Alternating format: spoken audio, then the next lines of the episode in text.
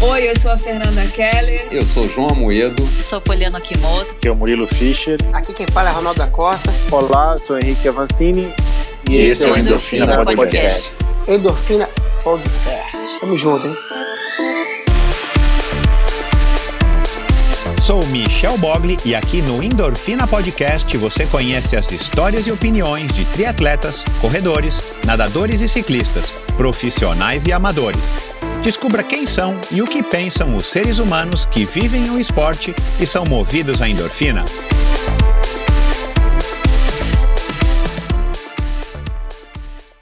Olá, pessoal! Sejam muito bem-vindos a outro episódio do Endorfina Podcast.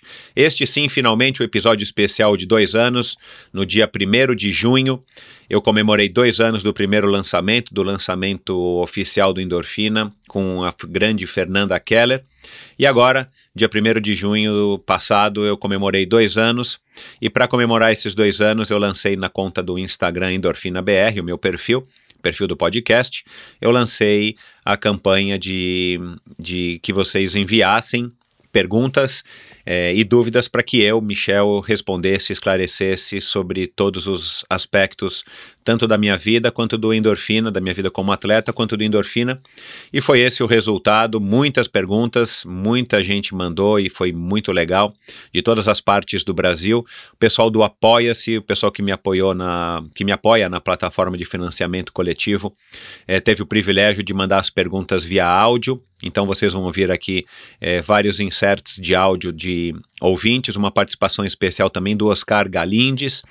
Enfim, e para me ajudar nesse episódio, a ideia inicial eu já havia comentado com alguns amigos mais próximos, era que eu mesmo fosse lendo as perguntas e respondendo e comentando, mas eu tive a ideia de chamar é, o meu amigo Paulo Lima, é, criador, editor da revista Trip, da editora Trip, conhecido pelas revistas, conhecido pelo prêmio Trip Transformadores, conhecido pelo programa de rádio Talk Show que ele faz antes mesmo da é, de ter lançado a revista. Ele vai falar um pouquinho disso aqui no episódio, é, na introdução, né, na abertura do episódio para se apresentar. Um cara que tem 34 anos de, de, programa semanal na rádio, entrevistando justamente pessoas como eu estou é, começando a fazer aqui, né? Foi que eu brinquei com ele, eu sou aí um, um, um, um bebezinho ou um embrião perto da experiência dele. E o resultado ficou muito legal. O Paulo é um cara bacana, um cara também de bastante visão e bastante opiniões. Então a gente trocou uma ideia aí sobre alguns dos aspectos das, das perguntas e das dúvidas enviadas por vocês. E eu espero que vocês curtam esse episódio. Muito obrigado pela participação de todos vocês. E vamos lá para mais um episódio do Endorfina Podcast. Oi, Paulo, muito bem-vindo, muito obrigado aí primeiro, né, por ter aceitado aí esse convite. Para mim é uma honra e, e desde já eu fico muito grato aí pelo, pela tua participação. Conta um pouquinho aqui pro, pro meu ouvinte, que ele, normalmente ele deveria estar tá familiarizado, né, com, com, enfim, quem que é você, eu já anunciei algumas vezes nos, nos posts do Instagram, que é como eu me comunico com a minha audiência. Conta aí rapidamente um pouquinho aí da tua história e como é que a gente veio parar aqui agora. Oi, Michel, um prazer estar aqui com você. Tenho ouvido aí o seu podcast, ouvi algumas edições muito interessantes. Bem legal, cara, essa coisa do podcast, né, que te dá um recorte, né, te permite fazer um trabalho com um recorte específico, no teu caso aí essa esse esse olhar para o esporte, para as pessoas legais envolvidas com o esporte. É, a gente é do tempo em que você não tinha como conversar com o mundo sem ter acesso a um grande uh, broker, né, um grande intermediário, né, uma rádio, uma emissora de TV. Então é muito legal ver a democratização do, da comunicação. Né? Você é um, é um exemplo disso, o teu podcast é um exemplo disso. Um prazer estar aqui. Bom, eu sou fundador da Trip, né? Eu fundei a Trip há muitos anos, há 33 anos exatamente. A Trip é, eu considero que é uma espécie de laboratório de observação do humano, né? Claro que a gente é bastante conhecido pelas revistas, né? A gente faz a revista Trip há 33 anos, a TPM há 18, e, e fazemos uma série de outras revistas por aí, a revista de bordo da Gol, uma série de outras publicações. Mas acho que é basicamente uma, um, como eu disse, um laboratório de, de observação de gente, né? E, e isso me faz ter esse privilégio de conhecer muita gente legal como você. A gente se conheceu há muitos anos, né? Uh, você era bem garoto, ainda estava assim começando a tua carreira e tal, mas já era um atleta destacado. Eu sempre gostei muito de esporte, sempre procurei estar tá perto do mundo do esporte, porque eu gosto muito dessa coisa da, da vida real, da sabe da democratização da vida que o esporte promove, né? Quer dizer, em, em quase todos os esportes, ou pelo menos em muitas modalidades, as pessoas se, se igualam, né? Quer dizer, você não é melhor no esporte porque você é mais rico mais bonito, quer dizer, tem uma coisa de democracia, de e de, de aqui agora, né, que sempre me atraiu muito, nessa né, coisa de viver o momento assim que o esporte proporciona. Então eu sempre procurei praticar, estar tá perto, observar, assistir. E a gente viu nascer o triatlon aqui no Brasil, né? A Trip fez coberturas, entrevistou as pessoas que trouxeram aqui o triatlon e tudo mais. Você teve até uma coluna na revista logo... que chamava Triatlon, se eu não me engano, né?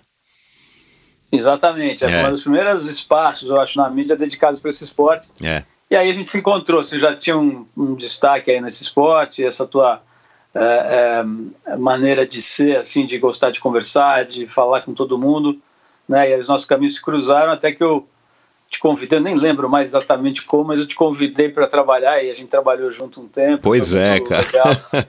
Nossa, ainda era na, é, ainda era lá na JK, né? Aquela casinha lá que depois virou cara, um France Café e depois agora acho que é o, It, o Italy, né? Cara, eu, eu, nem tenho certeza. Existe um boteco lá que eu acho que é onde era a trip, que sobrou uma casinha Isso, colada no It. É, isso aí e um prédio gigantesco, que eu acho que era trip, eu preciso ainda confirmar, mas de qualquer forma isso tá, a gente está falando aí de uns mais de 25 anos atrás, né? Porque, enfim, essa época. Sim, mais. É, foi mais ou menos por aí, um quarto de século. Então, nossa amizade já está fazendo aí bodas de alguma coisa aí, 25 anos. É, e eu, te, e, e, eu lembrei, né, nessa semana, enquanto a gente estava conversando aqui sobre o episódio, que eu, eu, se eu não me engano, eu tive duas vezes, né, no, no Trip FM, ainda também lá em Pinheiros, num estúdio lá em Pinheiros. Uma vez, eu acho que foi para falar de triatlon, e a outra vez foi, foi para falar do Race Across America, em 95, quando a gente foi pela segunda vez. É, eu não me recordo exatamente, mas seria legal se depois a gente conseguisse resgatar isso, ver com a Lê, né? É, ele já está procurando, a gente tem sim. Quer dizer, eu não posso garantir do 100% que a gente tenha essa gravação, essas duas gravações, mas é quase certo que tem. A gente, isso foi uma coisa legal, cara, desde o começo, só para pontuar, o programa tem 35 anos, né? Nosso, nossa presença em rádio é mais antiga do que a revista, do que a empresa. É, ou seja, o nosso podcast é o bisavô dos podcasts. Mas o, o, a gente desde o começo teve essa preocupação de documentar, sabe? Então nós temos gravação do primeiro programa e tudo em cassete, né? E, e de uns anos para cá, vários anos para cá, a gente vem digitalizando essas gravações lentamente, tá? Mas já temos aí é, pelo menos uns 15 anos de, de gravações ou 20 digitalizados, né? Então o, o Ale está dando uma busca lá. Eu me lembro bem dessa, dessa desse programa da Race Across America. Acho que foi você, o João Paulo e aquele O Zé Carlos Seco. Colega o Sequinho, é. O Zé Carlos, exatamente. Acho que foram vocês três, ou pelo menos você e o João. E foi um papo muito legal. Naquela época, esse tipo de, de prova de bicicleta, é, putz, era muito pouca gente né, que acessava. Hoje o ciclismo está super é, pop aí, né? Acho que até na moda aí, putz, Outro dia eu vi uma pessoa brincando dizendo assim, pô, ciclismo é a nova das nuvens. né? Exatamente. Toda, todos, né? E, mas nessa época era roots ainda e, e vocês fizeram essa prova que eu não sei exatamente, mas acho que é uma das mais difíceis do mundo, né? Então me lembro bem dessa gravação aí. É, é, eu me recordo, por isso que eu não sei se foi uma ou duas vezes que eu tive no trip, mas aí já, já para emendar no assunto da, da nossa gravação aqui hoje, mas uma coisa bizarra e a gente vai ficando mais velho. Você é um pouquinho mais velho do que eu ainda, né, Paulo? Mas e eu tenho certeza que você sabe disso porque eu ouço semanalmente o teu, o teu Trip FM e, e eu não ouço mais na rádio, eu ouço no podcast por conta da flexibilidade. Aliás, quem é que tem rádio em casa hoje, né? Isso é uma, uma pergunta interessante de se fazer. Mas uma coisa que, que, que olhando para trás, e eu tô com quase 50 anos, eu lembro direitinho que numa das minhas, é, no meus, nas minhas conversas com você, eu disse, e eu devia ter então 23, 25 anos por aí, 25 provavelmente foi na, na, na, minha participação aí por conta do Race Across America, que eu tinha impressão naquela altura que eu já tinha vivido duas ou três vidas por conta da, de toda a vivência que eu tive no esporte. E, e eu olho para trás pensando nessa declaração, cara, é uma coisa que, de uma maneira um pouco diferente, ela ainda me persegue. Eu tenho a impressão que eu já vivi tanto de tantas histórias, e, e a maioria, é, infelizmente, na minha cabeça estão apagadas, minha memória não é das melhores, mas como o esporte tem esse poder de de estar tá, talvez catalisando e acelerando e, e, e, transformando a vida das pessoas em todos os sentidos, mas principalmente no quesito da, da vivência, da experiência, do contato, da, é, da experiência, basicamente, porque a gente acaba conhecendo tanta gente, como você relatou aqui agora, a gente acabou se conhecendo. Eu também não me recordo exatamente qual foi a circunstância, mas teve. Ah! Acabei de lembrar aqui, que a gente vai conversando, vai lembrando. Foi através do Sidão da OP que o Sidão, um grande amigo teu, falecido Sidão Tenuti, que foi o cara que, que foi um dos primeiros surfers é, do Brasil e que teve a Ocean Pacific, né, aquela marca enorme, para quem não sabe, e depois nós fomos patrocinados pelo Sidão através do, do cunhado dele, que nós chegamos até você, foi por aí. Era a ah, equipe então, OP, pô, por isso que a gente foi antes. Olha lá, então já tô lembrando aqui também. Foi antes do, do Race Across America, foi na equipe OP que nós estivemos no, no Trip FM, que era o Trip 89 na época, e, e a partir daí nós nos tornamos amigos e foi através da, da Surfware OP que a gente acabou tendo esse convívio. É. Ah, isso mesmo, cara. Agora você conseguiu puxar. Eu gostei que você falou que a sua memória não é das melhores, porque a minha é péssima. Eu, eu sinto que eu não estou é. sozinho. Mas oh, foi isso mesmo. Agora lembrei. O Fábio Andrade, Fábio, né? exato, Fábio meu amigo até hoje, é. Andrade, né? Que é um é. queridão, né? E, e o saudoso Sidão, né, cara, que morreu é. precocemente é. aí, mas que foi um pioneiro e, entre outras coisas boas, nos Exato, apresentou. É. Isso aí. Mas bom, ainda lembrei também aqui pra gente encerrar essa introdução. É, cara, lembra que você me chamou uma época para eu ser colunista da revista, eu escrevi não sei quantas colunas, alguns textos é, mensais para a revista, eu não lembro nem qual era a, enfim, a temática, era para escrever qualquer coisa. Uma vez alguém da tua equipe me procurou e tal, a gente conversou um pouco eu e você, e eu passei a, a assinar algumas é, notas na revista, você lembra disso? Pô, para dizer a verdade, não, cara. Cara, eu lembro, eu não lembro agora, é. Acho ótimo. Fiquei contente de ter então, tido cara, ideia. Não, é, eu, eu escrevi uns textos completamente bizarros, cara, né? Era uma época que não, a internet ainda era de escada, né? Mas já tinha internet. Aí eu pesquisava algumas coisas de curiosidade minha. E eu lembro que eu assinei, eu não lembro se foram seis meses ou alguma coisa assim, durante um tempo, numas colunas. Eu preciso ver se eu resgato isso, que eu devo ter isso em arquivo aqui na minha nas minhas pastas. Mas vamos lá. Cara, então, mais uma vez, obrigado. Vai ser um, um, prazer a gente bater esse papo aqui.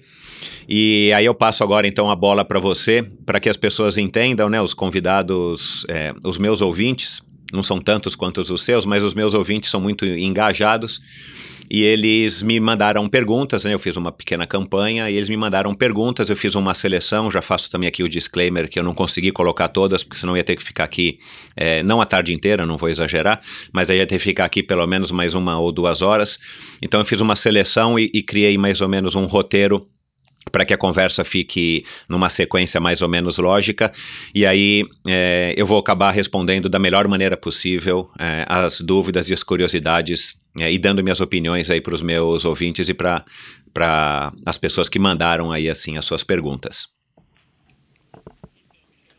Então, Michel, eu acho legal pra caramba essa ideia, porque tem uma paixão das pessoas assim que ouvem, ou que leem revista, ou que leem jornal, para saber como é que é feito e quem é que faz, né? Engraçado, mas é, existe essa mágica, né? Eu, eu mesmo entrei nessa carreira porque eu achava o máximo que um grupo de amigos se reunisse para se expressar para o mundo, né? Então eu a primeira coisa que eu lia nas revistas era o expediente, né? Eu queria ver quem era que estava fazendo, ficava imaginando como é que eram as reuniões e tudo. Então é, é bastante natural que os seus ouvintes queiram saber mais sobre você, né?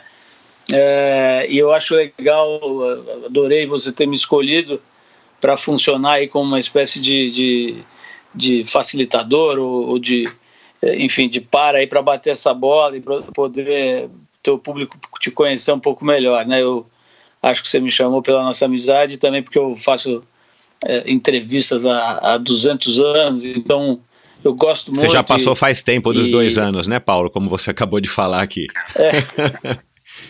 já, cara, mas a, a emoção é a mesma, né? Isso que é legal, isso é meio clichê, mas você ouve toda hora, né? Aquele ator velho, ou, ou gente de televisão que fala, putz, a emoção é a mesma, eu ainda tremo e tal, quando eu entro no palco. E é, e é engraçado, né, cara? Você é, essa coisa do microfone ela tem um, um, ela tem uma mágica né você tá às vezes deprimido triste ou qualquer coisa assim que que tá pegando e a hora que você conecta é, engraçado mas parece que abre uma outra janela assim uma outra persona baixa né? tem gente que fala que baixa o santo mas você e isso é muito gostoso então é, eu evidentemente né já são muitos anos tal mas eu tenho essa com perdão do meu francês, esse tesão continua igual, né? A gente gosta disso, cara, é muito mágico e no fim é porque a gente gosta Exato, de gente, é. né? Se você não gosta de gente, você não quer falar muito. Não, não e essa troca, muito. né, com, com num simples papo como a gente está batendo aqui, ou como a gente conversa com um amigo num restaurante à noite, ou numa trip, numa viagem, né, com perdão do trocadilho, uma trip, é, essa troca que a gente tem com, o, com a pessoa que está na nossa frente, no meu caso, do outro lado do microfone, né, que eu gravo a maioria é, pelo Skype, é muito legal porque a gente acaba absorvendo muita coisa e trocando também, né? A gente espera também que as pessoas absorvam também do nosso lado. E, e, e você, no teu, no teu caso, com o programa de rádio, agora rádio e podcast, eu aqui através do meu humilde endorfina, a gente acaba tendo muito dessa troca que eu acho que isso é o que mais me motiva, é o que me alimenta, e eu vou falar um pouco disso aqui ao longo do nosso bate-papo. Então, Michel, tem aqui a primeira pergunta aqui para a gente começar a abrir os trabalhos. É, já achei essa, essa, pergunta engraçada aqui, ó. É, do Beto Chazan, pergunta aqui: de onde vem a sua fixação por rinocerontes? Imagino que seja casca grossa, alguma coisa assim. Mas até fiquei curioso também, que, que, que bicho é, é esse? É, cara, eu acho que você vai entender muito bem, eu acho que o Beto, você vai lembrar disso, embora você seja de novo um pouquinho mais velho do que eu, mas o Beto com certeza, porque a gente regula a mesma faixa etária, é, na verdade, não, não tem nada demais, mas ao mesmo tempo é uma coisa curiosa, porque antigamente existia um desenho chamado Herculoides na televisão, era um desenho meio futurista, mas tinha uns bichos pré-históricos, tinha raio laser e tinha os dinossauros, e tinha um dinossauro, não sei se você se recorda, Paulo, que era o. Ele chamava Tundro. Ele era parecido com um rinoceronte. Eu não lembro agora o nome do tipo do dinossauro que. que, que, que que existiu e, e que remete ao dinossauro, mas ele era uma espécie de dinossauro com uma arma, com uma cara, com uma armadura ao redor, e mas era um animal ali nesse, nesse contexto do desenho. Eu não sei porquê, sempre gostei daquele animal e, e fica com aquilo na cabeça. E passados muitos anos, muitos e muitos anos, eu acabei fazendo duas viagens para para a África, é, para fiz quatro viagens para a África do Sul para competir a Cape Epic, que eu vou falar aqui um pouquinho também. Mas em duas delas, depois da Cape Epic, eu aluguei uma moto e fiz viagens para Zâmbia, Botsuana, Namíbia, especialmente a Namíbia, uma viagem solo de moto para dar uma descansada e, e andar de moto é uma coisa que eu sempre curti.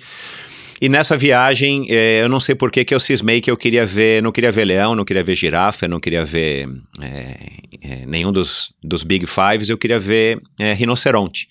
E aí eu consegui, por muita sorte, na minha primeira viagem para Namíbia, eu consegui ver dois rinocerontes de muito perto. E é um animal que sempre me chamou atenção por conta dessa história, dessa, dessa simbologia, ou sei lá, dessa memória aí é, remota por conta do tal do tundro desenho. E claro que é um animal que é casca grossa, é um animal que eu acho é, super interessante, e depois tem toda uma questão de que é um animal que está em extinção. É, se eu não me engano, são cinco tipos de rinoceronte que existem.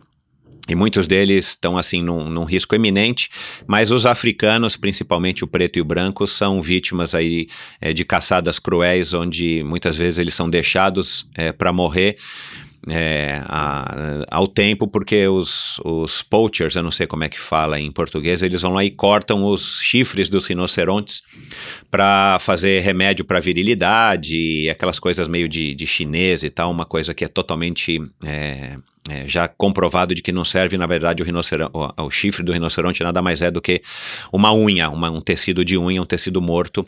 Enfim, aí é, por conta disso, eu, eu, eu, tenho essa, essa. Enfim, comecei com essa né, fixação de, é, pelos rinocerontes.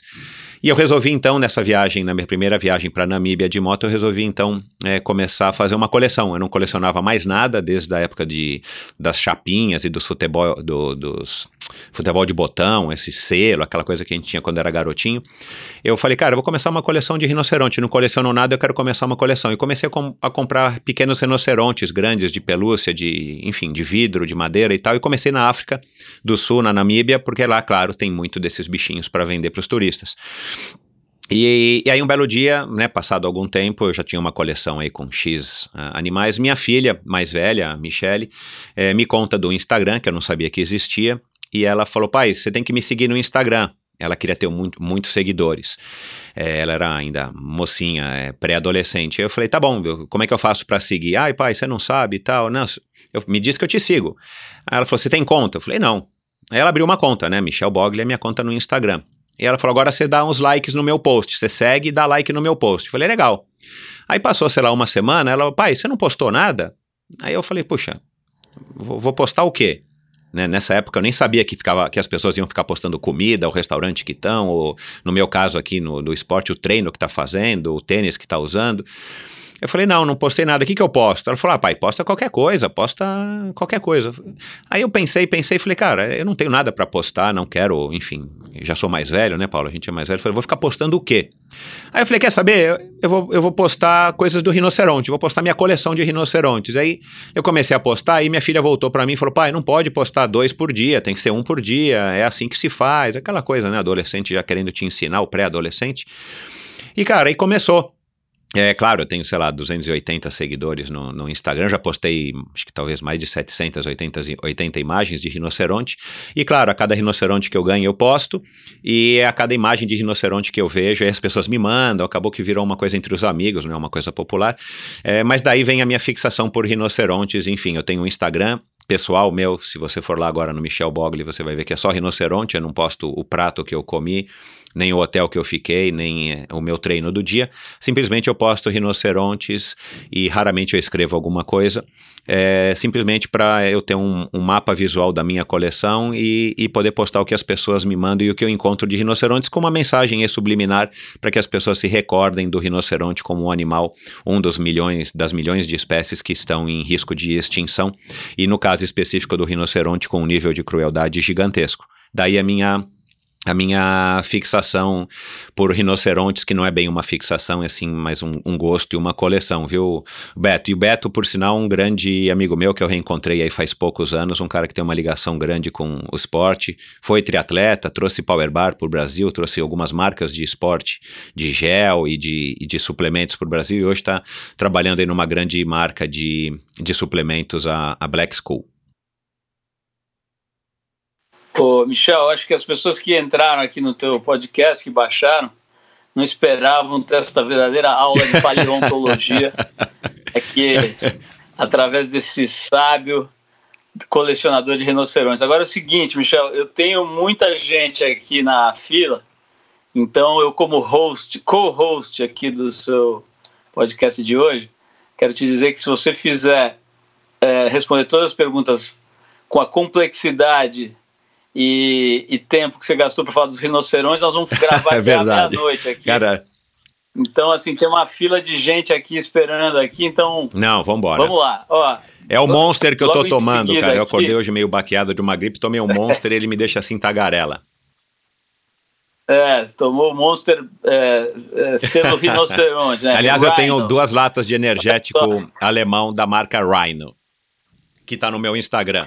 Então é o seguinte, cara, a Renata, no seu sobrenome, ela está lá em San ah, Diego, Renata, na Califórnia. Sim. Quer dizer, você tem aí um, você tem um público em vários lugares aí do mundo, pelo que eu estou vendo. A Renata de San Diego está perguntando o seguinte: quais são as suas três bandas preferidas?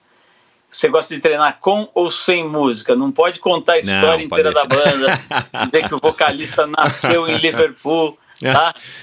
Vai lá, três Legal, a Renata é minha então. seguidora, ela, ela assina como Renata Brazilian, lá de San Diego, e eu tenho, é, só para constar, Paulo, eu tenho ouvintes é, em 38 países, já contei até hoje, por incrível que pareça. Bom, é, Legal. Para resumir, três bandas preferidas, é, eu, eu diria que é Depeche Mode, Depeche Mode e Depeche Mode. Eu tô nessa fase já faz 25 anos, eu não mudo de banda preferida. É, como um episódio recente, eu já fui metaleiro, né? Eu já tive Iron Maiden, Slayer, enfim, outras bandas que eu adoro. Eu adoro música, adoro. É, é, não todos os tipos de música, mas eu adoro música. Mas é, se eu tiver que pedalar ouvindo música 3, 4, 5 horas, eu coloco no playlist do, do Depeche Mode, então, para simplificar, uma banda só, e depois todas as outras vêm atrás. E eu adoro treinar com música, sempre treinei com música desde a época que eu comecei, que era a época do, do Walkman, com fita cassete, que você tinha que parar e virar a fita de lado. Mas hoje, basicamente, é, eu treino com podcast. Eu ouço podcast em todos os treinos que eu faço seja na academia, seja na, na bicicleta, seja na corrida.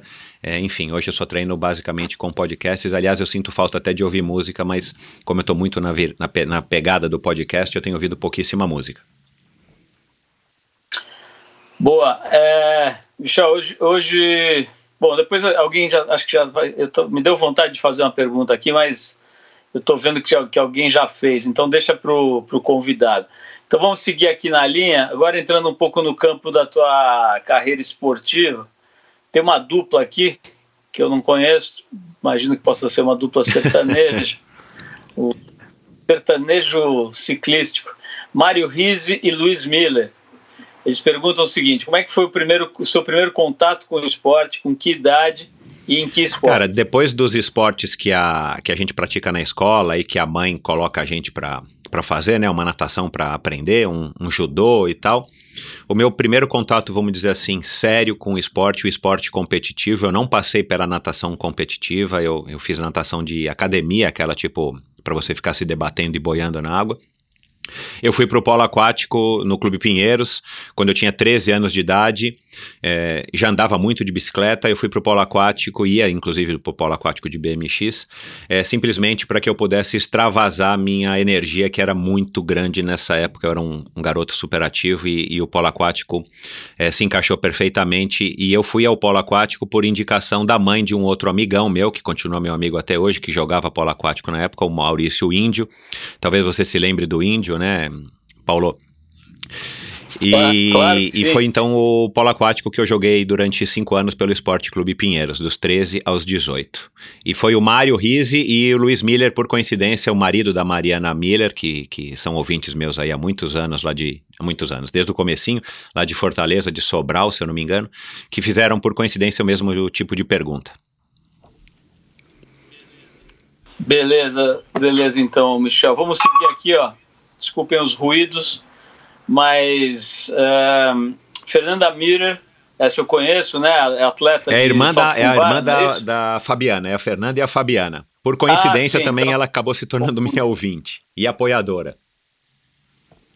Ah, tá. Eu confundi com a Fabiana, que é, é gênio, né? Putz, além de ser linda, é uma atleta incrível e muito simpática. Eu entrevistei ela, eu entrevistei ela na lá na, na, na, no meu programa. Mas enfim, a Fernanda Müller, a Ana Cunha e Miller Miles é, perguntam o seguinte: como é que foi a sua trajetória no esporte? Como começou? Quando e como se tornou triatleta profissional? Então, é, eu vou falar aí do. Eu, eu, suponho que elas estejam falando do, da minha carreira aí de quase uma década como triatleta. E, e, só um parênteses, a Fernanda Murer e a Ana, muito obrigado. As duas são apoiadoras aí do Endorfina, contribuem aí com um, aporte mensal simbólico para me ajudar aí a financiar o, o Endorfina. E o Miller Miles, que também é, eu não sei se é o nome dele, mas eu pego pelo Instagram, ele é um também um, um ouvinte aí faz longa, é, de longa data. Cara, aí eu larguei o polo aquático por falta de, de já de gosto, né? Eu, eu, eu não fui um jogador muito bom, embora eu tenha eu seja canhoto e o canhoto tem sempre privilégios na equipe, né? Você jogou polo aquático também há alguns anos, né, Paulo? Acho que você sabe disso. Foi sim, joguei bastante, bastante não, joguei uns 4, 5 anos, é um esporte que eu amava, amo até hoje. É um esporte bacana. Memórias. Enfim, aí eu larguei o polo aquático porque eu percebi que, enfim, não ia me levar a, a uma Olimpíada e que eu não era um grande jogador.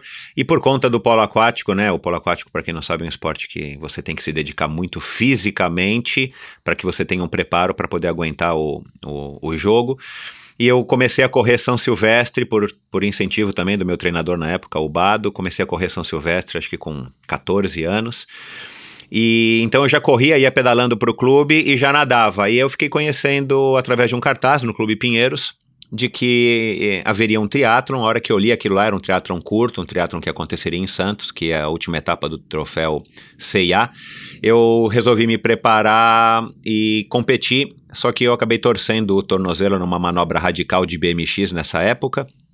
Eu tinha é, eh, 18 anos e ainda fazia bastante BMX, eu, eu de vez em quando ia para a pista e tal. Eu fui fazer uma manobra radical no quintal de casa e acabei torcendo o tornozelo feio e adiei. Mas logo pelo Clube Pinheiros eu também fiquei sabendo é, de uma próxima competição, que seria em março de 88, um triatlon em Angra dos Reis e foi aí então que eu comecei a fazer triatlon, a competir triatlon.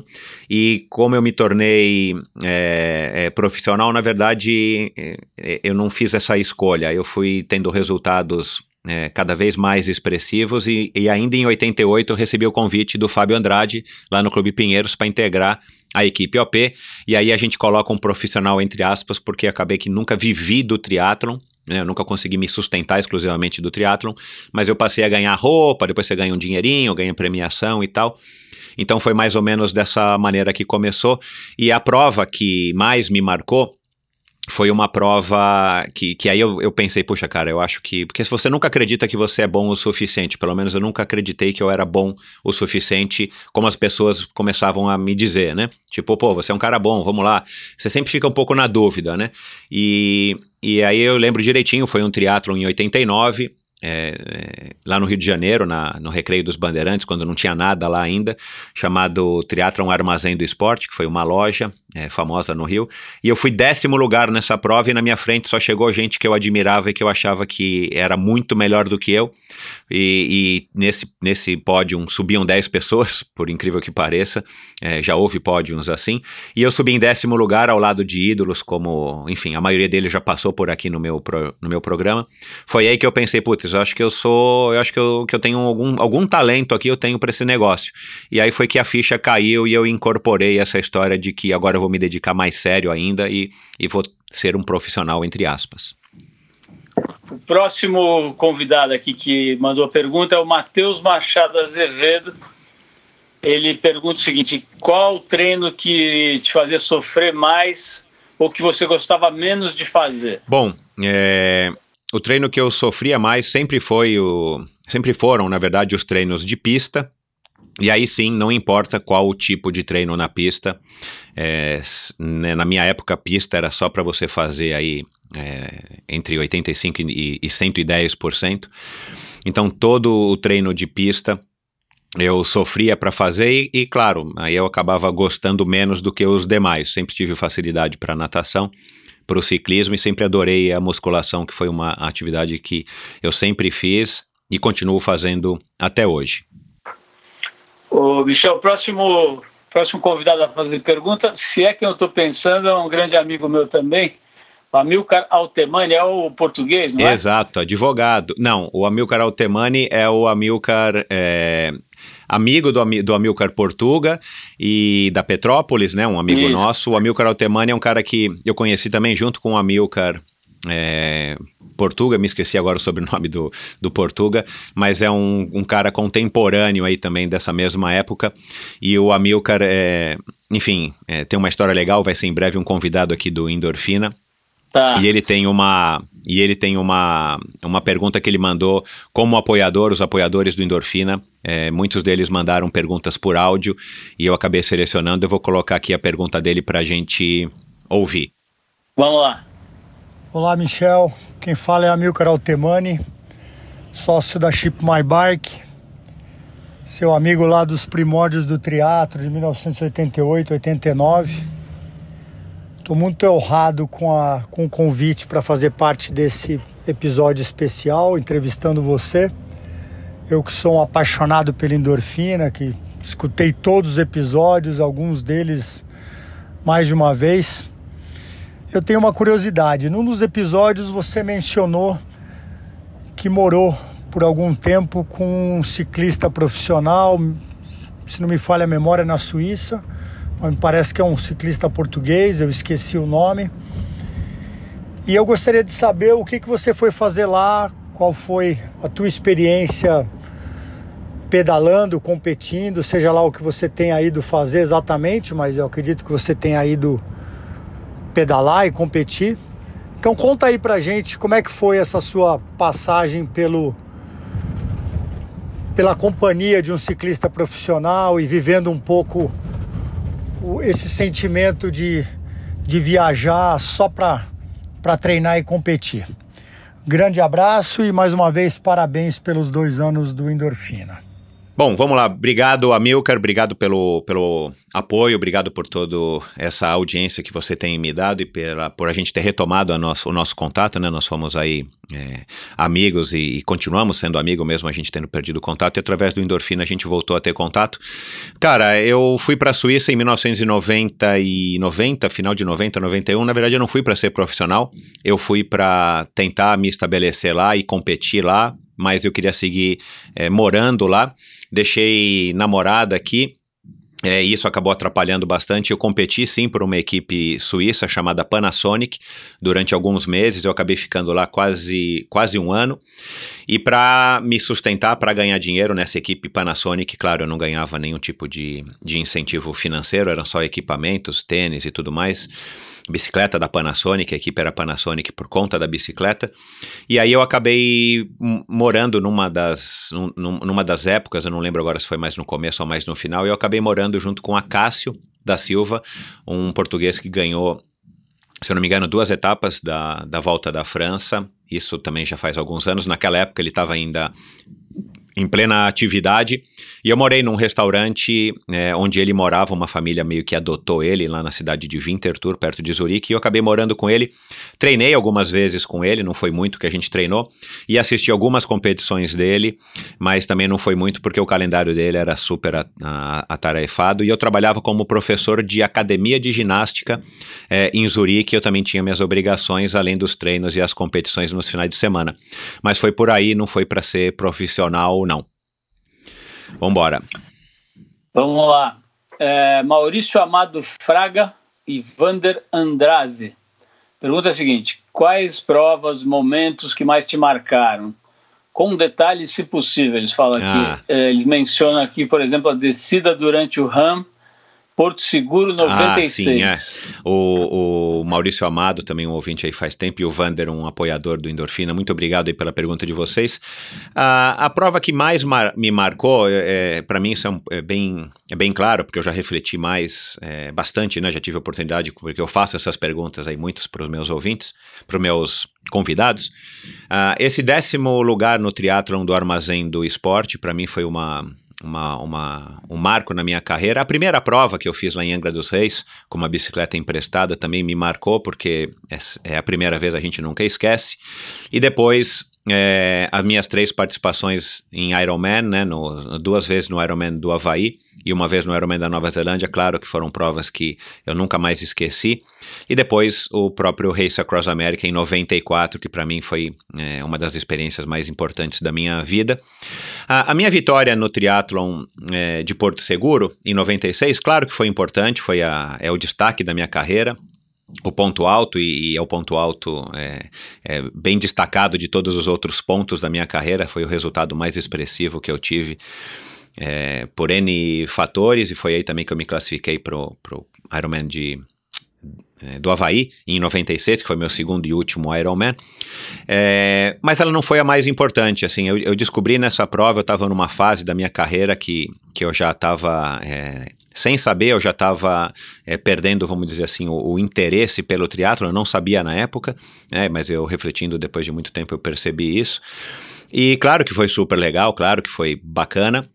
Mas eu lembro que eh, meus amigos não acreditaram que eu tinha vencido, né? E você recebe o cumprimento de todo mundo e tudo mais. Mas eu lembro que eh, no, à tarde eu ainda saí para dar uma pedalada, para curtir ali um pouco do visual de Porto Seguro. Claro, saí para pedalar, sei lá, 20 quilômetros, 15 quilômetros, para girar as pernas. E aí fiquei refletindo, né, o que, que aquilo ia mudar na minha vida. E basicamente eu acertei, porque não, não mudou nada, né? Eu fui o melhor naquele dia. E, e, isso é o que acontece. Você é sempre tão bom quanto a última prova que você participa. E ainda eu segui até 97 para é, competindo e acabei parando em 97 por pura falta de, de tesão mesmo. É, eu, eu perdi o, não o gosto pelo triatlo, mas eu já não sentia mais aquela adrenalina que eu sentia antes é, de uma prova ou na largada de uma prova e tal. Eu sempre levei, com muito, é, levei muito a sério o, o triatlon, tudo que eu faço eu levo muito a sério, mas aí eu fui perdendo interesse e acabei é, resolvendo mudar para corrida de aventura, mas eu vou falar disso mais para frente. E, e o momento mais inesquecível é, foi o todo o Race Across America de 94, de todos os momentos da minha, da minha vida esportiva. É, foi a prova inteira, não foi só uh, aquela, aquela descida que eu acabei comentando em algum episódio aqui, que eu desci às 3 horas da manhã, ó, 90 por hora, uma descida e o carro mal conseguiu acompanhar na, no Colorado. Mas foi todo o Race Across America, acho que eu estava num momento da minha vida que é o que eu costumo dizer, eu era feliz e sabia e tinha plena consciência daquele momento, e eu curti muito, principalmente o Race Across America de 94. Então, Michel, a próxima pergunta também é, é conectada a essa. Só que é de um grupo aqui. Acho que as pessoas se reúnem para fazer perguntas, assim, elas formam grupos do seu podcast. Grupos aqui, de WhatsApp, grupos de é, WhatsApp. Marcos Araújo, a, Fernanda Mira de novo, a Ana Cunha e o Guto Nakoneski. Eles perguntam. É, na verdade. Oi. Não, então, na verdade, é, eles fizeram perguntas similares, aí eu, eu, enfim, né, eu tenho que dar esse reconhecimento para eles, por isso que eu coloquei todos os nomes um do lado do outro. Ah, sei. Eu não sei nem se eles se conhecem, eu creio que não. Então, vamos lá. É, pergunta deles, é, enfim, conjunta, comum, por que você decidiu parar de competir profissionalmente? Um pouco você já falou, mas. É... Exato, é. Eu fui perdendo o, o, gosto, mas na verdade eu descobri isso meio que rapidamente, em, em talvez dois, três meses, eu não sei é, precisar enquanto. Eu, eu percebi que eu não estava mais tendo essa essa vai palpitação, aquela adrenalina antes da prova. Aí eu comecei a pensar, puxa, e eu estava de fato fisicamente cansado aquela época, né? Foi foi um, um, ano que depois eu percebi, 97, que eu estava fisicamente estafado. Eu tive resultados péssimos, inclusive parei na prova de Porto Seguro em 97. Foi a única, é, foi o único triatlon que eu desisti na minha vida, justamente porque eu estava é, fisicamente estafado sem saber, né, na época. E aí, é, simultaneamente, foi mais ou menos como minha transição do polo aquático para o triatlon. É, do triatlon para as corridas de aventura, as corridas de aventura eu já acompanhava pela televisão, alguns canais a cabo passavam alguma coisa, eu sempre tive uma fascinação pelo mundo outdoor, pela aventura e tal, por lugares exóticos, e aí eu descobri é, que começaria a acontecer corridas de aventura no Brasil, e, e que na época, é, em 98, seria a EMA, Expedição Mata Atlântica, do Alexandre Freitas, a primeira grande prova de corrida de aventura do Brasil. E aí eu descobri, não me recordo como, provavelmente através também do Clube Pinheiros, através de amigos triatletas e ex-triatletas do Clube Pinheiros, que já existiam pequenas provinhas acontecendo é, em caráter de treino, principalmente aqui no interior de São Paulo, entre São Paulo e, e o litoral também.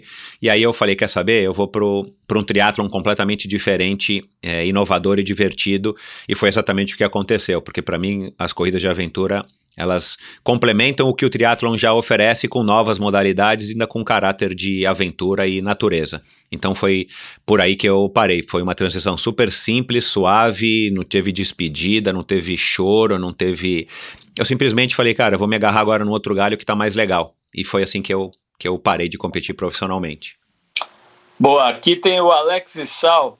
Uma pergunta legal aqui, ó. Se você tivesse a oportunidade de mudar uma, só uma decisão do passado, seja durante uma competição, uma decisão na carreira, plano pessoal, qual seria a mudança que você faria na sua biografia, Michel? Cara, eu, eu teria ido participar do Ironman do Havaí, que era a única prova que a gente conseguiria é, participar morando no Brasil, né? E é a prova que até hoje é, é, é objeto de desejo de todo mundo eu iria, eu tentaria participar do Ironman do Havaí mais cedo do que eu fui, porque eu já fui numa fase da minha carreira 94 e 96, é, que eu já estava enfim, é, claro que eu já estava mais maduro também, tem esse aspecto, mas é, eu não sabia, né? Mas eu já estava mais para lá do que para cá é, em termos de empolgação. Então, se eu tivesse ido antes, talvez em 94, 95, 96, eu teria tido resultados melhores, que foi sempre esse o meu, o meu sonho. Eu queria ter tido resultados melhores no Ironman do Havaí por razões óbvias. Ô Michel, agora eu tô, eu tô bem comportado aqui, cara, só lendo as perguntas aqui dos ouvintes, mas eu não vou resistir e vou me meter aqui no meio. A minha, verve, a minha verve de perguntador não me deixa ficar parada.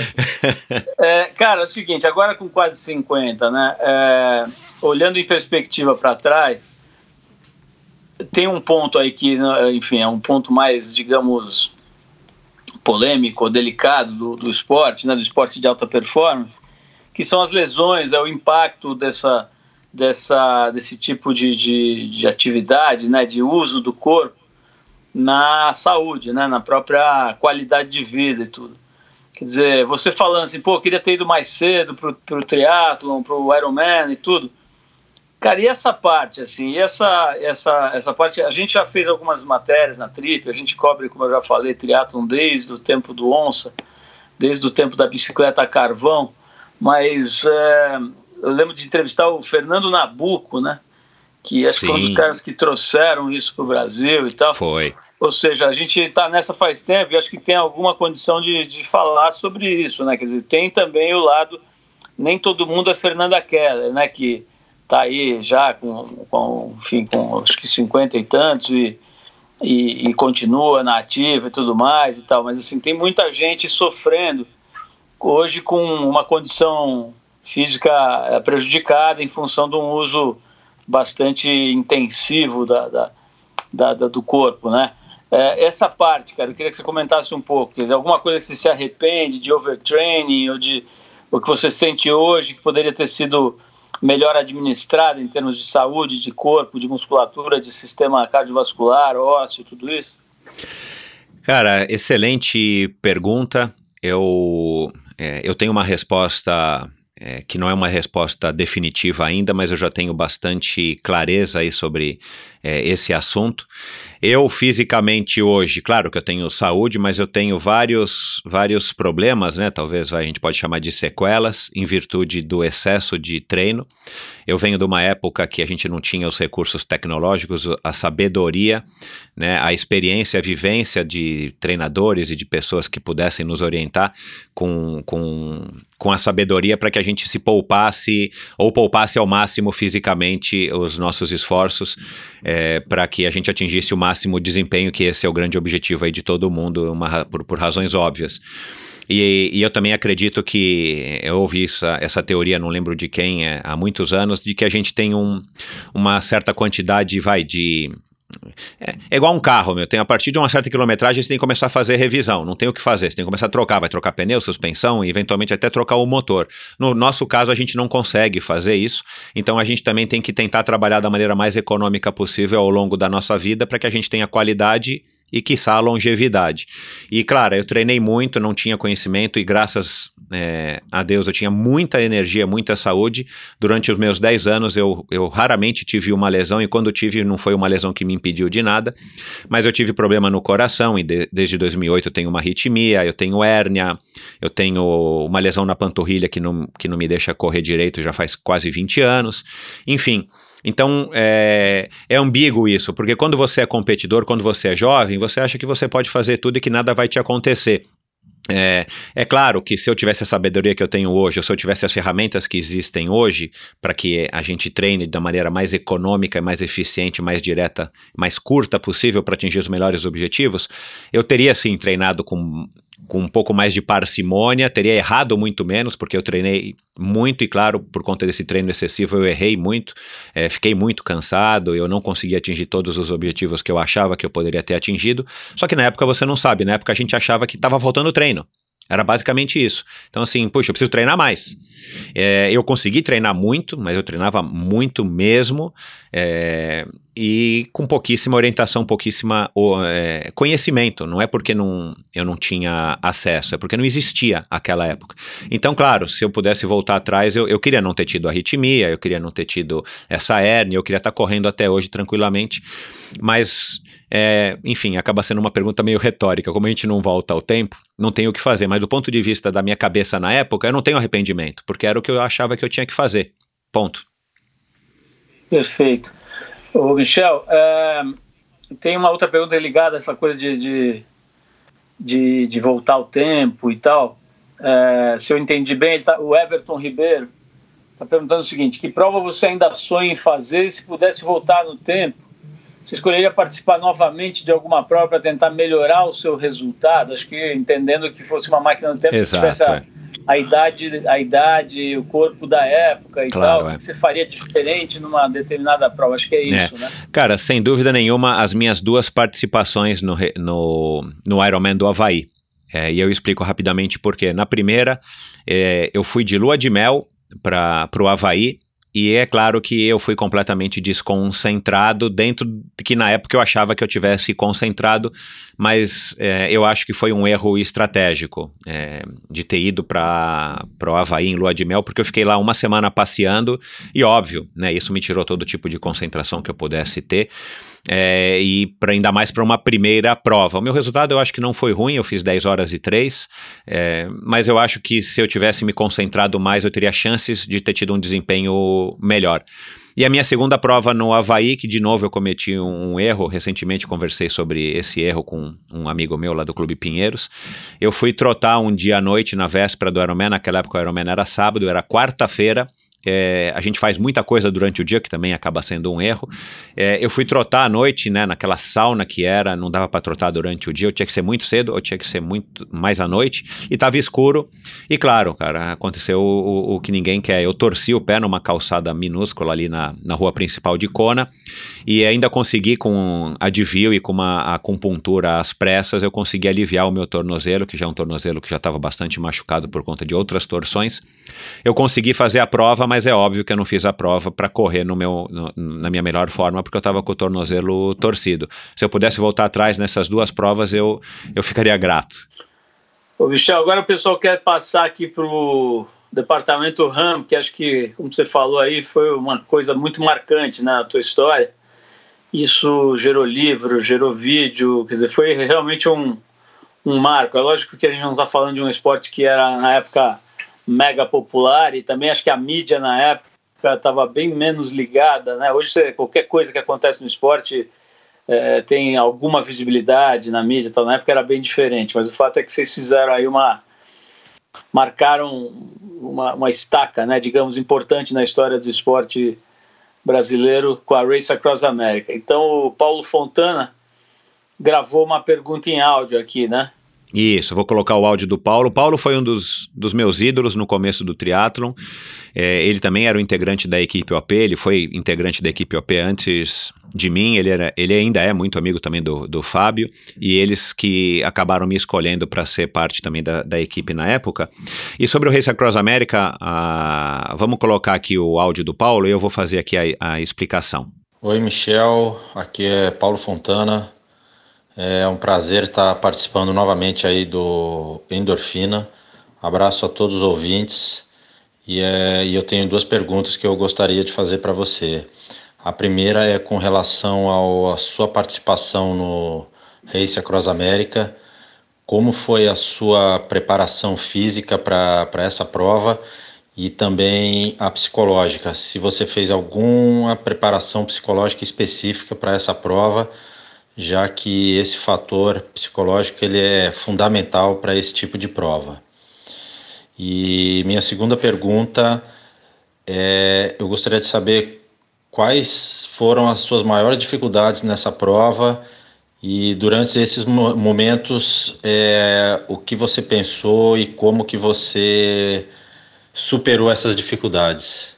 Mais uma vez um grande abraço aí a todos e é um grande prazer poder participar aí da, desse programa aí do Endorfina. Abraço.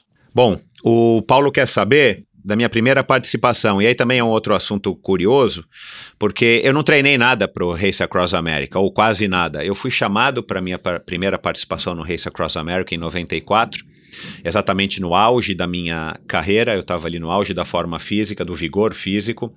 É, e eu fui chamado praticamente, acho que seis semanas antes do Race Across America, justamente porque o Guto, outro amigo meu que ia para para o Race Across America e eu não sabia. Ele é, ficou impossibilitado de participar por conta de um problema no joelho, ele teria que passar por uma cirurgia. E eu fui chamado pelo Cid Lopes Cardoso, que já passou por aqui também no Endorfina, para integrar a equipe, porque eu tinha, eu era conhecido por ter um pedal muito forte, esse foi uma das marcas da minha carreira. E eu, na hora, topei, eu lembro direitinho como é que foi a situação, era telefone a, com fio naquela época, telefone fixo. Ele me ligou, minha mãe atendeu o telefone, passou para mim, eu falei para ele que aceitava aceitava, e depois que eu fui descobrir o que, que era o Race Across America, eu não sabia de fato o que, que era, eu achei que fosse uma prova em etapas, como o Tour de France. E aí eu tinha ainda uma prova em Porto Seguro, 94, que eu ia todos os anos correr o meio Ironman, único meio Ironman do Brasil, meio, meio Ironman mais famoso, e logo depois ele falou assim: olha, então você vai no dia seguinte, ou no mesmo dia, era no domingo à noite, eu embarcava para os Estados Unidos para fazer ali um, um treino de três, quatro dias para conhecer o restante da equipe. E depois você volta para os Estados Unidos três semanas ou quatro semanas, três semanas depois para a gente competir.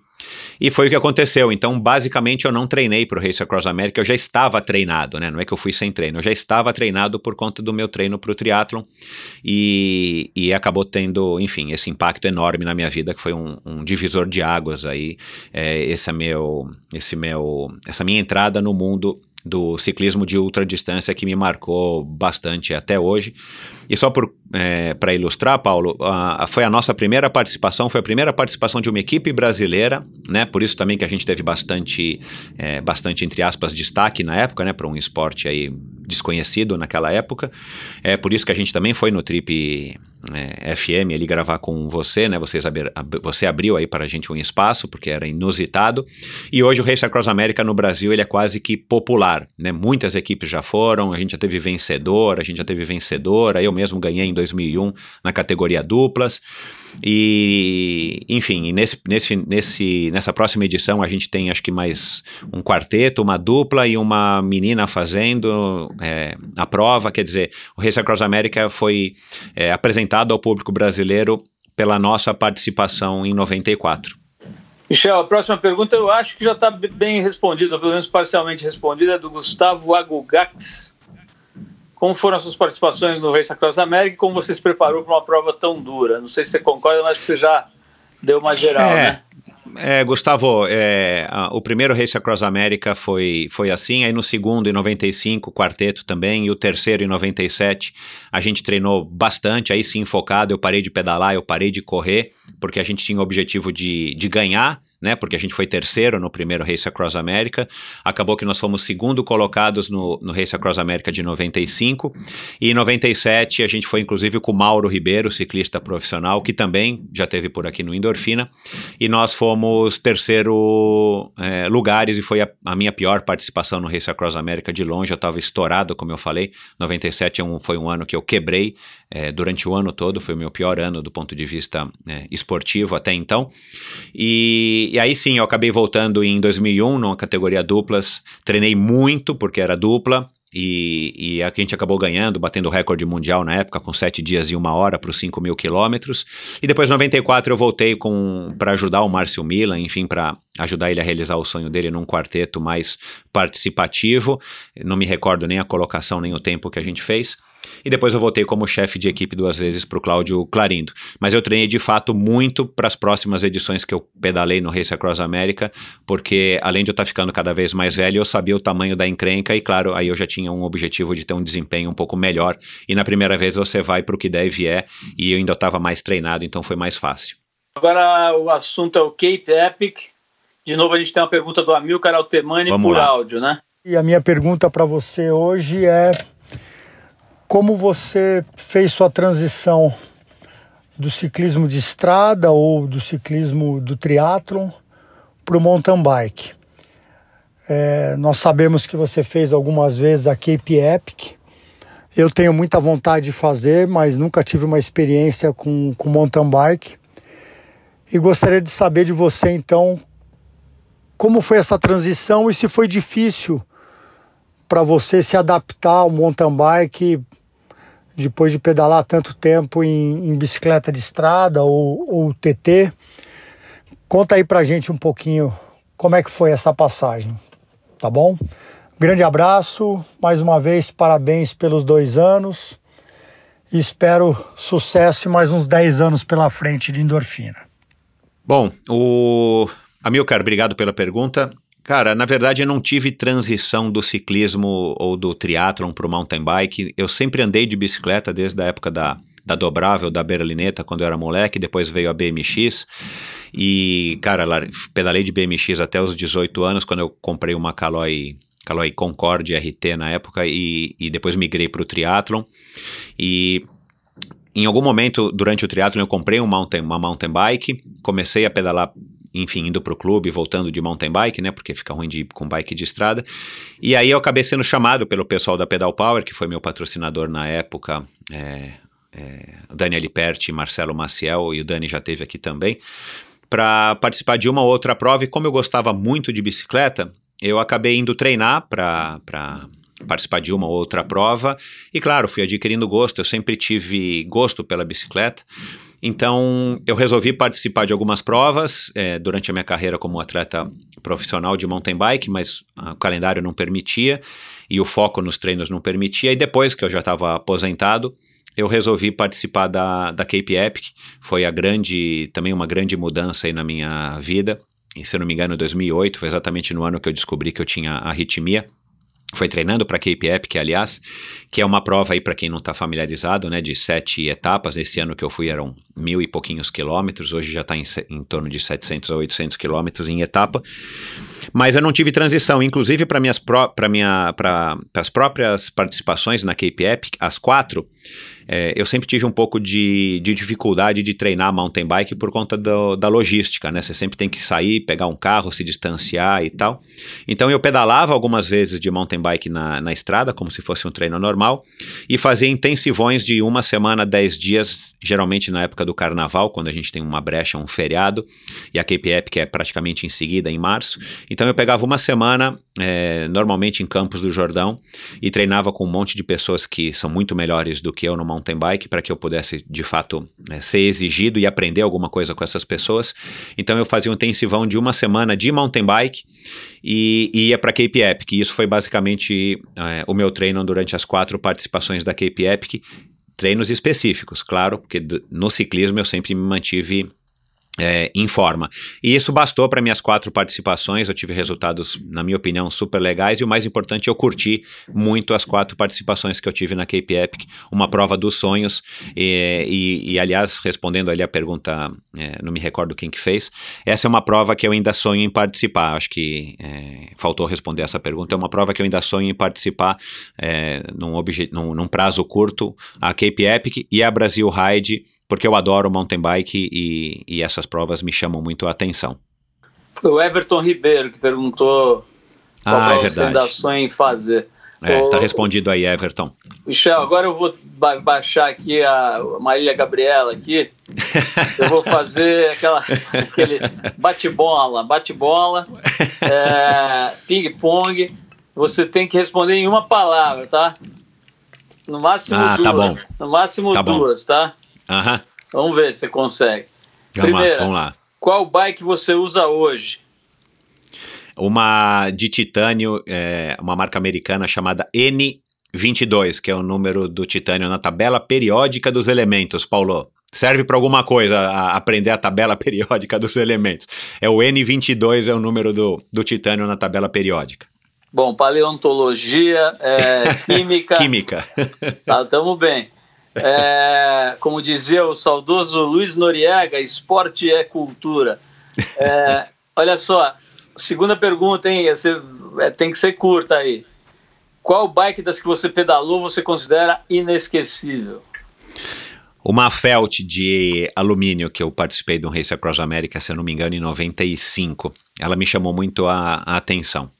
Agora você pode responder em duas frases, tá? A melhor pedalada da vida. Cara, é... e eu vou, eu vou lembrar da entrevista que eu dei para você no Trip FM, aquela que a gente conversou no começo do, do bate-papo aqui sobre o Race Across America. Eu disse isso para você lá e vou continuar dizendo. Não é a melhor. A melhor e a pior pedalada da vida a gente sempre vai ter no Race Across America. Não tem como, né? Por conta da duração, foram cinco dias, seis dias, sete dias.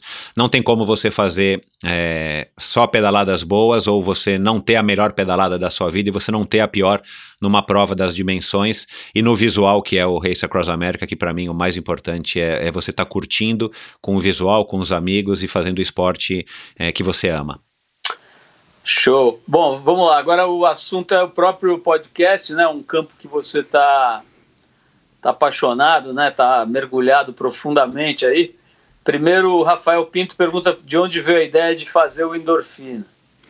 É, eu já acho que eu já disse isso em alguns, em alguns outros podcasts que eu já participei, mas basicamente foi por ser ouvinte de podcast ah, desde 2004, se eu não me engano. Eu comecei ouvindo podcasts para ouvir música, programas específicos de música e, e, no meu caso em especial covers que eu adoro, né, artistas famosos cantando música de outras pessoas, eu adoro esse tipo de, de crossover. E, e depois, claro, o podcast começou a crescer e eu comecei a ter outros interesses dentro do, do mundo do podcast. E aí, enfim, acabou que em Fortaleza ainda, quando eu morei lá, eu e um amigo, a gente curtia podcast, ele era dono de uma loja de discos, e eu curtia música e eu, e eu curtia esporte, ele entendia de música, a gente pensou em fazer um podcast com música e esporte, alguma coisa muito parecida com o Trip é, é, FM, né, Paulo? É música com, com entrevista, no meu caso ia ser música com esporte. E acabou que nunca saiu do, da, da, das palavras essa ideia. E quando eu voltei para São Paulo, eu fui amadurecendo a ideia e eu achei que eu pudesse ter o meu próprio podcast, principalmente, na verdade, com o único objetivo de me desafiar a estar tá entrando né, num negócio completamente de cabeça, sem entender nada. Nem conta do Facebook eu tinha. Aliás, não entendo nada de Facebook, também não tinha Instagram na época. É, foi é, um mero desafio pessoal e eu sou bastante movido a desafios e eu nunca poderia imaginar que eu estaria aqui com Paulo Lima é, gravando um especial de dois anos de endorfina. Ô Michel, o... vamos falar um pouco sobre os seus dólares, né? Dizem por aí no meio esportivo que você dorme sobre um colchão de ah, ienes e dólares. É. Então, o Hugo Curado quer saber se o podcast dá para pagar as contas ou se você, é, quando você vai fazer registro em hotel, o que, que você põe no, na, no, no item profissão? É, é, eu coloco empresário, é, eu cursei educação física, eu é, não, não, não concluí design, que eu fiz ainda no, na FAAP, e por conta do triatlon, e agora eu estou me formando em marketing, estou é, fazendo faculdade depois dos 48 anos, eu comecei a faculdade de marketing na IMB Morumbi, eu me formo esse ano, é, e aí já estou aproveitando a tecnologia, estou fazendo curso online, o EAD, que, enfim, não sei, no meu caso acho que é um pouco é, é, duvidoso a, o aproveitamento que a gente consegue ter, mas enfim, eu estou me esforçando bastante para me formar agora em marketing. Cara, podcast realmente não paga as contas, definitivamente. Podcast fatura milhões nos Estados Unidos, na China é um mercado gigantesco. Mas o meu podcast, acho que o podcasting no Brasil não é, não é uma, ainda não é uma profissão. Todo mundo que faz podcast, mesmo os grandes podcasters, eu tenho a impressão de que eles não vivem exclusivamente disso, muito embora alguns podcasters ganhem dinheiro com isso, né? E a maneira de ganhar dinheiro com podcast é através de vocês, ouvintes, como o próprio Hugo, que é lá de. O, o Hugo, Paulo, ele é de Rondônia, pra você ter ideia. Tem ouvintes em Rondônia, existe gente que pedala em Rondônia. Aliás, ele está me convidando para conhecer um pouquinho ali da, é, da cena do triatlon por lá. Mas enfim, e não, não paga as contas. Eu estou fazendo um negócio com a Caixa Econômica Federal e se der certo, aí eu vou me aposentar e viver apenas do podcast, que na verdade é, é o jogo da Mega Sena. E, e meu trabalho hoje em dia, é, depois que eu saí do Grupo Pão de Açúcar, depois de 15 anos tomando conta da área esportiva do grupo, eu tenho, eu sou sócio agora de um outro amigo meu e a gente tem uma oficina mecânica chamada Pedale, que atende somente a grandes condomínios na cidade de São Paulo e não é uma oficina para bicicletas de corrida, muito pelo contrário, é uma oficina para bicicletas de passeio. E se você tiver curiosidade, vou fazer um momento aqui de propaganda, se você me permite, Paulo. Pedale com dois L's e E, BR no Instagram. Vai lá e dá uma conferida. Fica à vontade de fazer merchan, finja que o programa é seu, cara. Olha só. é, André Arruda vai fazer a pergunta por áudio, né? Exato, é. Vamos lá, colocar o áudio aqui para vocês ouvirem do André, que também é um, um apoiador aqui do Endorfina e, e um cara bacana aí que, que eu, por acaso, vim, vim a conhecer. Fala, Michel, aqui é o André Arruda, triatleta amador, ouvinte, apoiador do Endorfina e de vez em quando seu parceiro de treino aí nos pedais da madruga. Michel, primeiro os parabéns pelo, por esses dois anos de endorfina. Espero que o podcast perdure por muitos e muitos anos pela frente e que em breve você consiga realizar seu desejo de levar uma endorfina para o YouTube. Michel, tenho duas perguntas aí para você. A primeira é quem que você mais gostou de entrevistar nesses dois anos de endorfina e o porquê? Eu sei que é uma pergunta um pouco difícil porque teve muita gente boa, né? praticamente todos aí foram excelentes uh, convidados aí, entrevistados, agregaram muito para o esporte, mas eu gostaria que você elegesse aí o seu preferido e, e explicasse o motivo para a gente. E a segunda pergunta é uma que geralmente você faz ao final das entrevistas aos convidados, que é uh, se você tivesse a caneta e o poder na mão para decidir sobre o esporte brasileiro, em especial o triatlon brasileiro, o que, que você faria de diferente para alavancar o esporte, deixar ele mais forte e mais competitivo no cenário mundial? Michel, é isso aí. Obrigado pela oportunidade em, em poder fazer essa, essas perguntas aí para você nesses dois anos de endorfina. Muito sucesso e um grande abraço. Bom, o André. Boa pergunta, André. Muito obrigado aí pela tua participação. Cara, é difícil, né? É a gente ter que escolher a, a, a, entrevista que a gente mais gostou, né? Imagino você que não se recorda nem de todos os entrevistados, né, Paulo? Com 34 anos, 35 anos de entrevista semanal. Cara, eu não teve, não teve uma que eu mais gostei. Na verdade, é aquilo que eu falei no começo. Para mim, a, a, história do endorfina é, é muito mais de desafio e de aprendizado e de troca do que qualquer outra coisa, né? Muito menos ganhar dinheiro, né? Eu sei que é, se um dia eu ganhar dinheiro com isso aqui vai ser vai ser um, um, enfim, uma grande sorte, um grande privilégio. Cara, não teve, André, é, não teve uma que eu mais gostei. Eu tive algumas que eu me surpreendi com, as, com, com a visão, com a resposta das pessoas, e aí de bate pronto aqui eu posso te dizer é, o Henrique Avancini, é, eu posso te dizer o Felipe Dairel, eu posso te dizer a Jaqueline Mourão, posso te dizer o próprio João Amoedo, né, o nosso aí candidato à presidência e quem sabe o futuro novamente candidato à presidência, também me surpreendeu com algumas visões. E, e eu gosto de conversar com pessoas que têm opiniões diferentes da minha justamente para estar tá me trazendo insights e inputs para que eu possa é, formar melhor as minhas opiniões. Então eu me admirei com essas pessoas, mas é, sem, sem clichê aqui também. É, com todos os meus entrevistados eu pego sempre muita informação e processo isso, e com certeza hoje eu sou um Michel diferente dois anos depois de ter começado Endorfina com 90 e poucos episódios, 90 e poucas entrevistas gravadas por conta da, da, desse contato, desse convívio, desse bate-papo aí, muitas vezes bastante longo com todos os meus entrevistados. E o que eu poderia fazer, o que eu faria, né, que essa é uma pergunta que eu faço, Paulo, em todo o meu podcast, ou quase todo, que que o meu convidado faria se ele pudesse ser ministro dos esportes ou presidente, se ele pudesse sentar na, embaixo do topete do Trump por um dia para melhorar, ou, ou do Trump não, perdão, do Bolsonaro, por um dia para incentivar e melhorar o esporte brasileiro. Aí eu vou compactuar com a grande maioria dos meus convidados quando respondem a essa pergunta. E aí eu acho, Paulo, eu queria ouvir a sua opinião também, que é basicamente o óbvio que é você investir em educação é, desde a tenra infância das crianças e educação também, é, e esporte também é educação. Eu acho que o que falta no nosso país é educação como a base de todos os problemas e o esporte também é educação. Então, se a gente conseguisse colocar toda, todos os moleques e meninas, é, desde garotinho, praticando qualquer tipo de esporte na escola, mas de uma maneira não como é jogada hoje a educação física, uma ou duas vezes por semana, quiçá, eu acho que a gente teria um país é, muito melhor e, claro, um, é, muito mais chance de ter atletas melhores e, eventualmente, campeões.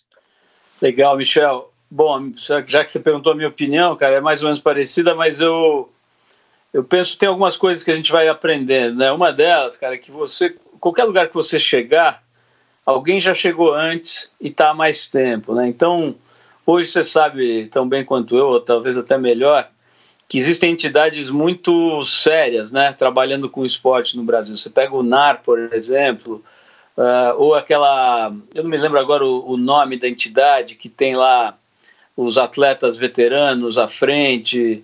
Uh, o João Paulo Diniz participa. Eu não me lembro ah, exatamente o nome Esporte da, pelo da Brasil. entidade. Isso. Esporte pelo Brasil, que é seríssima, né, que fica estudando as questões e tal.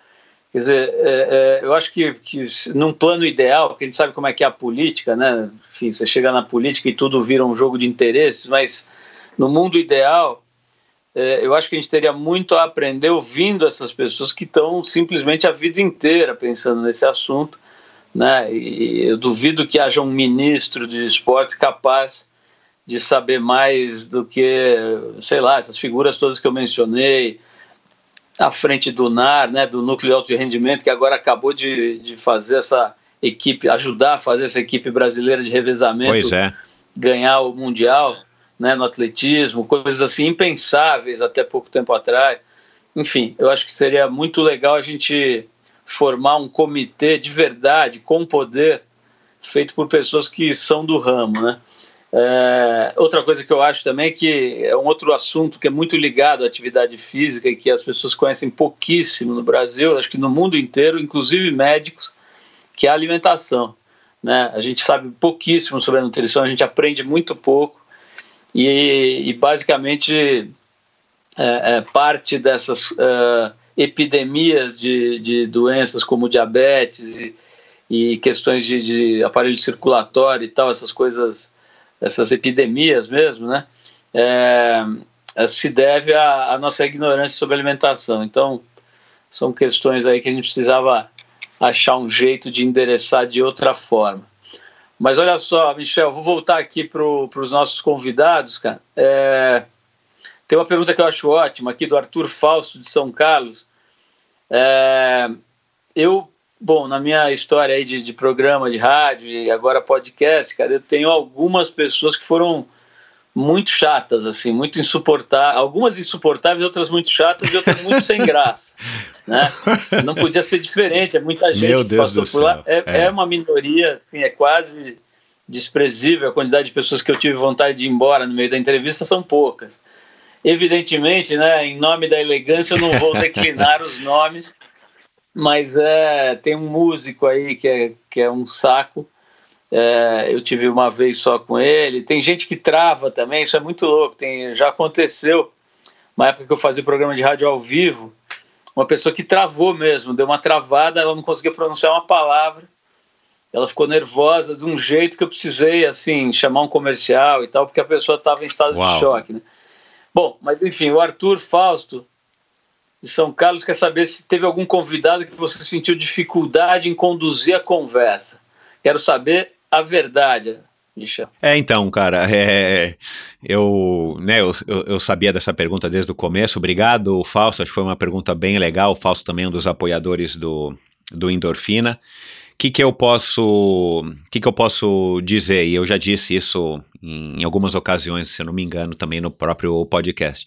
Eu tenho uma eu tenho uma talvez uma diferença aí né, para pela tua, pra tua experiência. Primeiro que cada um é cada um e que cada convidado é um convidado, mas cara, você tem 35 anos, sei lá, se a gente multiplicar por, você deve ter feito aí pelo menos uns 45 ou 50, entre, 45 ou 47 entrevistas por ano em 35 anos, claro que você vai pegar alguns carocinhos ao longo do caminho, isso é normal. Eu sinceramente ainda não peguei, né? O que eu tive foi assim, convidados dificílimos de você conseguir gravar, isso, é, eu não tenho equipe, né? Não tenho os meus cães farejadores indo atrás dessas pessoas, não tenho é, assessores e tal. Então, assim, eu que tenho que ficar indo atrás e às vezes demora pra caramba. É, ao mesmo tempo, você fala assim: ah, será que foi o João Almoedo, ou o João Paulo Diniz, ou o Henrique Avancini? Cara, o Tindom, eu gravei um episódio em inglês, Paulo, foi um grande desafio também que eu me propus. Gravei um episódio inteirinho em inglês, depois fiz a dublagem junto com um dublador profissional, enfim, é, que é o campeão mundial do, e recordista do Ironman até hoje. Cara, essas foram as pessoas das mais fáceis, por incrível que pareça, com assessores ou sem assessores, diretamente com cada um deles, foram as pessoas mais fáceis e talvez as pessoas mais famosas que eu tive no meu podcast. A própria Fernanda Keller, que que foi minha primeira convidada e, e eu fiz ainda um especial com ela exatamente há um ano atrás, comemoração do primeiro ano do aniversário. É uma pessoa super ainda ativa e tal. Cara, ela, antes de eu terminar o convite, ela falou: beleza, me explica só como é que é. Foi mais ou menos igual você, Paulo. Não, me explica como é que é, o que, que eu tenho que fazer, que eu vou lá, né? E, mas o que eu tive, sim, foram convidados que eu tive dificuldade em preparar a pauta justamente porque a, o meu podcast é um podcast de longa duração, né? É, muitas vezes eu tive episódios de quase quatro horas, e claro, durante esse, essas quase quatro horas ou duas horas e pouco, que é a média dos meus podcasts, é claro que às vezes o assunto ruma para algum lado que eu não acho que seria tão legal e até poderia cortar, mas por razões técnicas e práticas e financeiras eu resolvo não cortar. Então eu tive sim convidados que falaram coisas que talvez não, eu não tivesse colocado no ar se eu tivesse uma estrutura grande por trás, ou se eu não tivesse liberdade de publicar a duração que eu quisesse no meu podcast. Mas eu tive sim convidados que eu tive dificuldade em preparar a pauta, como por exemplo o João Amoedo, como por exemplo o Henrique Avancini e o próprio Tindon.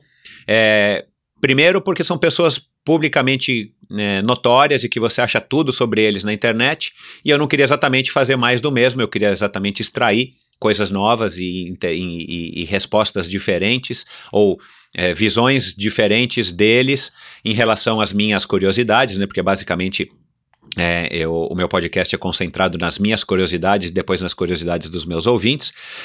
E então aí esses podcasts é, e que por coincidência também só foram podcasts que eu tive um tempo limitado para fazer, que foi sempre uma hora. Vocês podem ver que o podcast nunca passa de uma hora e dez, uma hora e quinze porque são pessoas com agenda apertadíssima e me deram exatamente uma hora para gravar. Então eu fiquei nervoso para gravar em uma hora, né? Porque você tem que ser muito mais conciso, tem que ser muito mais direto. É claro que eu palitei muito a pauta, mas principalmente para eu fazer questionamentos e trazer informações para o ouvinte que fossem novas e fossem é, diferentes do que eles já tinham dito para qualquer outro meio de comunicação.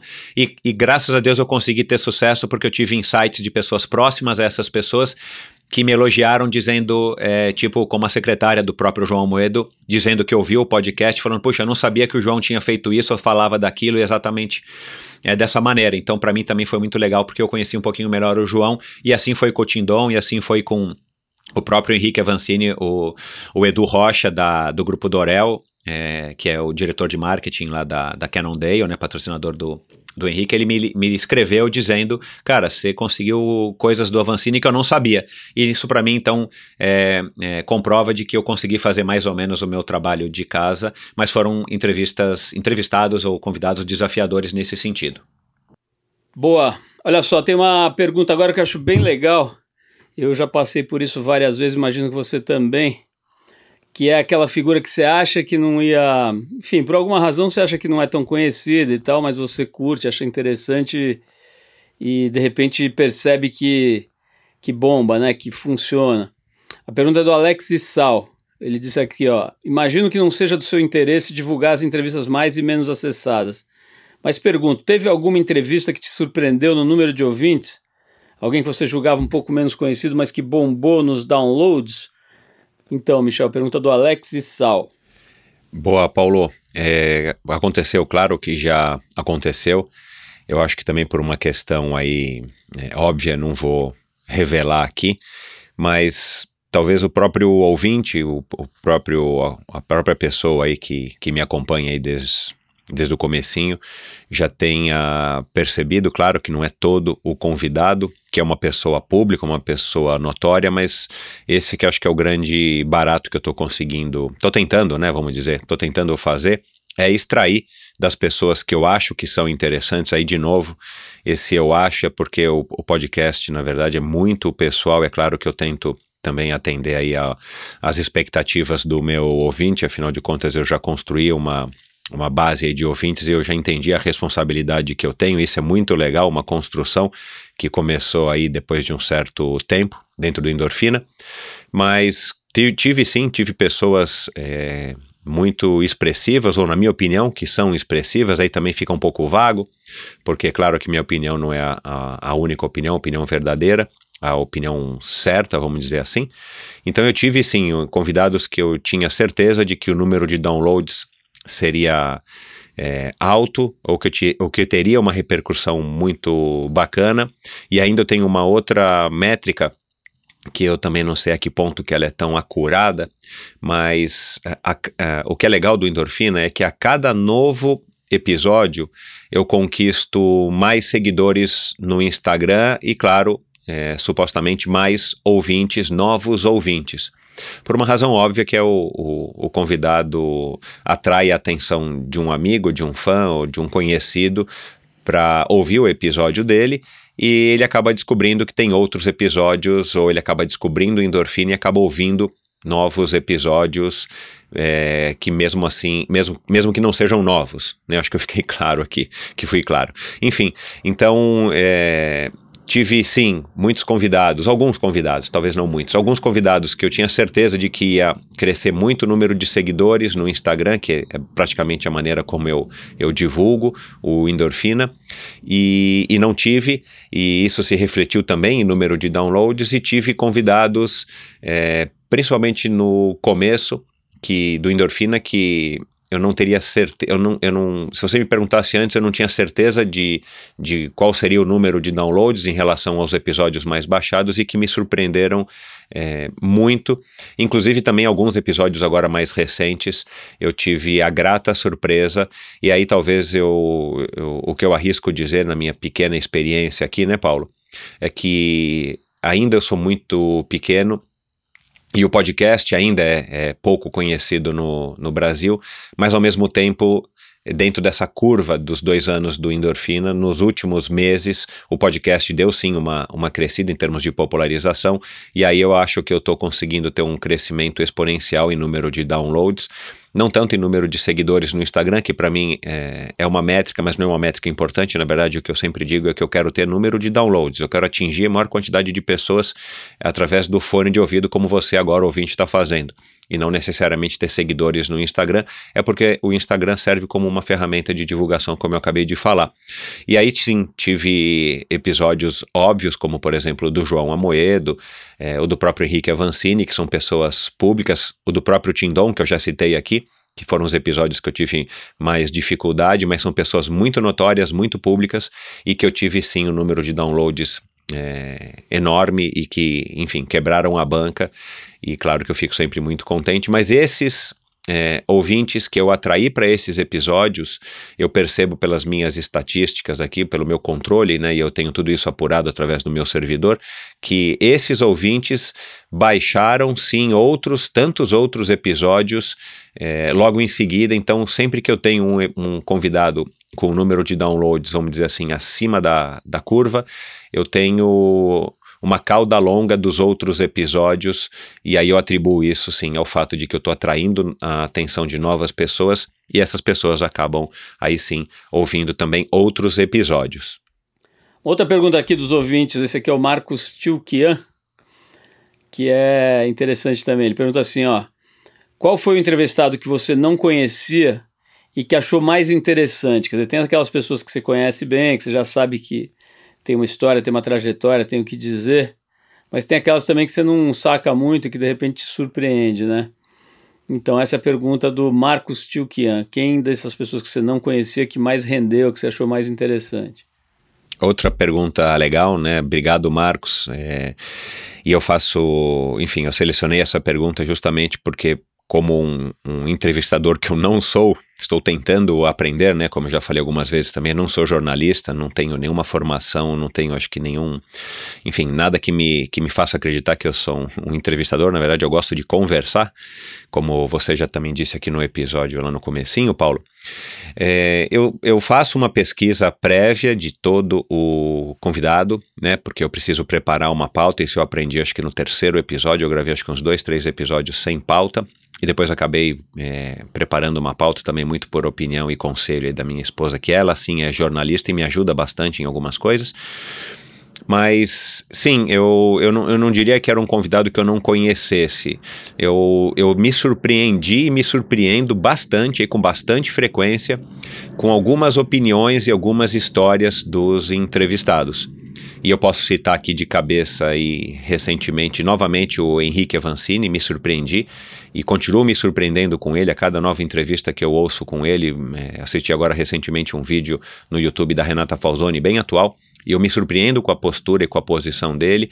Eu me surpreendi muito recentemente com uh, as opiniões do Felipe Dairel. Eu me surpreendi muito com a Iron Man, Iron, uh, Iron Man Rose, Rose Claire da Costa. É, bom, para dizer alguns aqui, não vou me estender muito, mas é, eu sim me surpreendo, mas é, não é uma coisa é, de eu desconhecer o entrevistado, é de, de, eu me surpreender positivamente com a opinião, quase sempre positivamente, com a opinião dele em relação a algum tema, algum assunto, e claro, como eu já disse isso aqui também, acaba contribuindo bastante aqui para o meu próprio, é, vamos dizer, meu próprio desenvolvimento como ser humano e, e interessado e, e, e ex-atleta profissional. Legal, Michel, boa. Olha aqui a Thaís Becker falando agora. Qual foi a entrevista que mais te marcou e qual lição o esporte te ensinou que você leva para sua vida? Isso é boa, diz aí. Thaís, é, obrigado pelo envio da pergunta. Uma pergunta que eu confesso que, que eu, pensando assim, eu tenho um pouco até de dificuldade de, de selecionar aí algum, algum, algum critério, vamos dizer assim, algum, algum fato que me marcou, é, em especial porque, de novo, como eu acabei de falar aqui da, é, em resposta aí à pergunta do Marcos Tchukian, todo entrevistado eu pego alguma coisa que me marca todo entrevistado eu pego alguma coisa que, que fica comigo e eu vou processando ao longo aí da, dos dias, das semanas e às vezes até dos meses depois, porque, de novo, a cada troca que eu tenho com um convidado, eu acabo absorvendo, né, muita coisa, algumas infelizmente a gente acaba perdendo, como é normal, mas assim, eu acabo absorvendo e de repente eu me vejo é, passado algum tempo, né, às vezes dias, às vezes semanas, às vezes meses, eu, eu me lembro de alguma história que eu ouvi. Aliás, é, na, no meu círculo de amizades é, mais próximas, as pessoas com as quais eu convivo todos os dias, está ficando, acho que talvez até um pouco chato conversar com o Michel, porque eu estou me tornando aquele cara que acabo sempre citando é, alguma coisa, tipo, olha, o fulano falou isso, ou às vezes eu não lembro quem foi que falou, eu falo, olha, mas eu, eu já ouvi falar, ou eu, eu lembro que alguém me contou em algum episódio que eu não lembro o que sobre isso, é, a título de passar um ensinamento ou uma opinião. É, alguma, alguma lição, vamos dizer, não é nem um ensinamento, uma lição. Então, o que eu, o que eu posso dizer assim, só para matar a tua curiosidade, Thaís, é, o Avancini me chamou muito a atenção quando ele, ele me disse que ele é um atleta medíocre e que ele conseguiu se transformar num atleta campeão e ele insiste nisso. Eu, sinceramente, eu não sei se eu, se eu, se eu acho que isso pode acontecer de fato. É, eu ainda não sei, eu estou processando essa informação. É, hoje, se você me perguntar, na minha opinião, eu acho que ele é um super atleta que está se descobrindo e ele, por algum motivo, ele acha que ele não é tão bom o suficiente. E eu arrisco dizer que é porque ele é super exigente, é um cara super restrito, é, super, é, enfim, exigente mesmo com ele. Então, eu acho que essa lição do Avancini e outra que me chamou muito a atenção, a do Daniel Oliveira, é um cara que, que quem não ouviu vai lá e ouça, porque é um cara fantástico, é um, um triatleta que na verdade não é muito triatleta, mas ao mesmo tempo ele é um super triatleta. E eu digo isso porque ele participou de pouquíssimos triatlons, ele não seguiu uma linha, uma sequência lógica do triatleta, na verdade ele é um ultramaratonista que entrou no triatlon. E ele já fez duas vezes o Deca Ironman. E esse ano vai fazer o duplo Deca Ironman, que são 20 vezes o Ironman, uma prova impensável, e ele tem uma, uma aproximação, ele tem uma, ele encara esses desafios de uma maneira completamente altruísta e completamente diferente, acho que de 99% das pessoas que eu conversei, no sentido de que ele de que ele está é, querendo é, se entender e viajar para dentro dele mesmo, e ele fala de filosofia quântica, que, para ser bem sincero, eu não consigo nem explicar exatamente o que, que é, porque eu estou com dificuldade ainda de processar essa informação. Aliás, de vez em quando ainda eu converso com o Daniel, a gente troca um pouquinho de informação e sempre lembro dessa, dessa lição dele. Então é uma, é uma, assim, foi, foi uma entrevista que me marcou, e claro, a, a gente faz um Ironman, a gente faz uma maratona, para muitos uma corrida de 10 quilômetros é um super desafio. Eu já fiz fiz o Race Across America, que são 5 mil quilômetros, já fiz, não fiz sozinho, mas fiz em dupla, que também eu sei que é um grande desafio. É, sozinho eu sei que é um grande desafio, é, por ter acompanhado o Cláudio Clarindo duas vezes na, na empreitada dele solo. Agora, é, é para mim é praticamente é, difícil, ainda não consegui assimilar o cara fazer 20 vezes o Ironman é, seguidas, é, seguidos não, acumulados, né, que é a prova que ele vai fazer esse ano. Então ele vai nadar 20 vezes 3.800, ele vai nadar 20 vezes, ele vai pedalar 20 vezes 180, e que dá 3.600 quilômetros, e ele vai correr é, 20 vezes 42, que dá 840 quilômetros e tudo isso ele faz é, com jejum, ele, ele não se incomoda com equipamento, ele não tem uma, uma, uma visão, ele não encara isso de uma maneira como a grande maioria encara. Isso me chamou muito a atenção. E de tudo isso, o que eu levo, Thaís e ouvinte, o que eu levo para a minha vida, isso sempre, é, quer dizer, sempre não, né? Mas desde muito tempo eu, eu levo, eu acho assim, o esporte ele é transformador. Eu acho que se eu pudesse resumir uma, uma, uma, qualidade, uma característica, a minha visão sobre o esporte, o esporte ele é transformador sempre para um lado positivo. E aí sim, dependendo do histórico da pessoa, dependendo da modalidade do esporte, do nível de dedicação, ele vai transformar de uma maneira a vida da pessoa. Mas aí também, só para citar um, um, um, exemplo aí mais recente, a história da própria Iron Man Rose, a Rose Claire, que está é, há poucos dias, ou, ou, dependendo de quando você estiver ouvindo esse episódio, ela está participando do Race Across the West, que é uma prova de mil quilômetros, é, irmã do Race Across America. Nos Estados Unidos, ela vai pedalar mil quilômetros. A, a, a Rose tem essa história de que ela conseguiu mudar a, a, trajetória da, da vida dela, no sentido de que ela estava absorvida por aquela rotina de mãe, aquela rotina de, é, enfim, de empresária, a rotina de esposa, e muitas vezes a gente se vê sugado por essa rotina de fato, e ela conseguiu, através do esporte, mudar tudo isso e se realizar e transformar completamente a vida dela. E tenho certeza que, mesmo que ela, enfim, pare de fazer esporte amanhã, a vida dela nunca mais será a mesma. Então, esse acho que é o efeito transformador que o esporte tem, e isso a gente pode ouvir desde o primeiro episódio com a Fernanda Keller, né, que mudou completamente a vida dela até hoje. Aliás, a Fernanda Keller, para quem não acompanhou aí, para quem não está ligado, está indo para o Ironman é, do Havaí, 32 anos depois da primeira participação dela, ela continua nativa, embora, claro, amadora. Então eu acho assim, Paulo e, e, e Thaís e ouvinte, o esporte ele é transformador. Eu acho que todo mundo que passa pelo esporte de uma maneira um pouco mais levada a sério, é, nunca mais é, se torna o mesmo, e isso por um lado bom, você acaba dando uma evoluída, por isso a importância do esporte na vida das pessoas, na, na vida das crianças principalmente, o hábito de, de ter é, de fazer qualquer tipo de esporte, também não importa é, o tipo de esporte, muito menos se você vai ser bom ou campeão naquela modalidade. Muito bom, cara, legal mesmo. É, ó, agora o Marcos Araújo que pergunta, ele está querendo promover um evento aqui já do Endorfina. Quando haverá um treinão com os ouvintes do Endorfina? Você tem planos de fazer eventos, coisas desse tipo, juntar materializar, isso é uma coisa muito legal, né? Sempre me falam lá com relação ao Trip FM.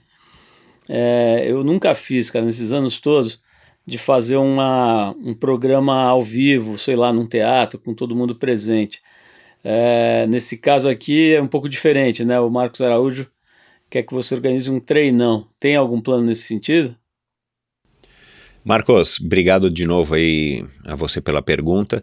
Cara, sinceramente não, nunca tinha pensado nisso, é, mas agora ficou no, no radar. Eu tenho alguns planos que ainda eu prefiro não revelar, projetos, né? Nada, nada ainda é, concreto.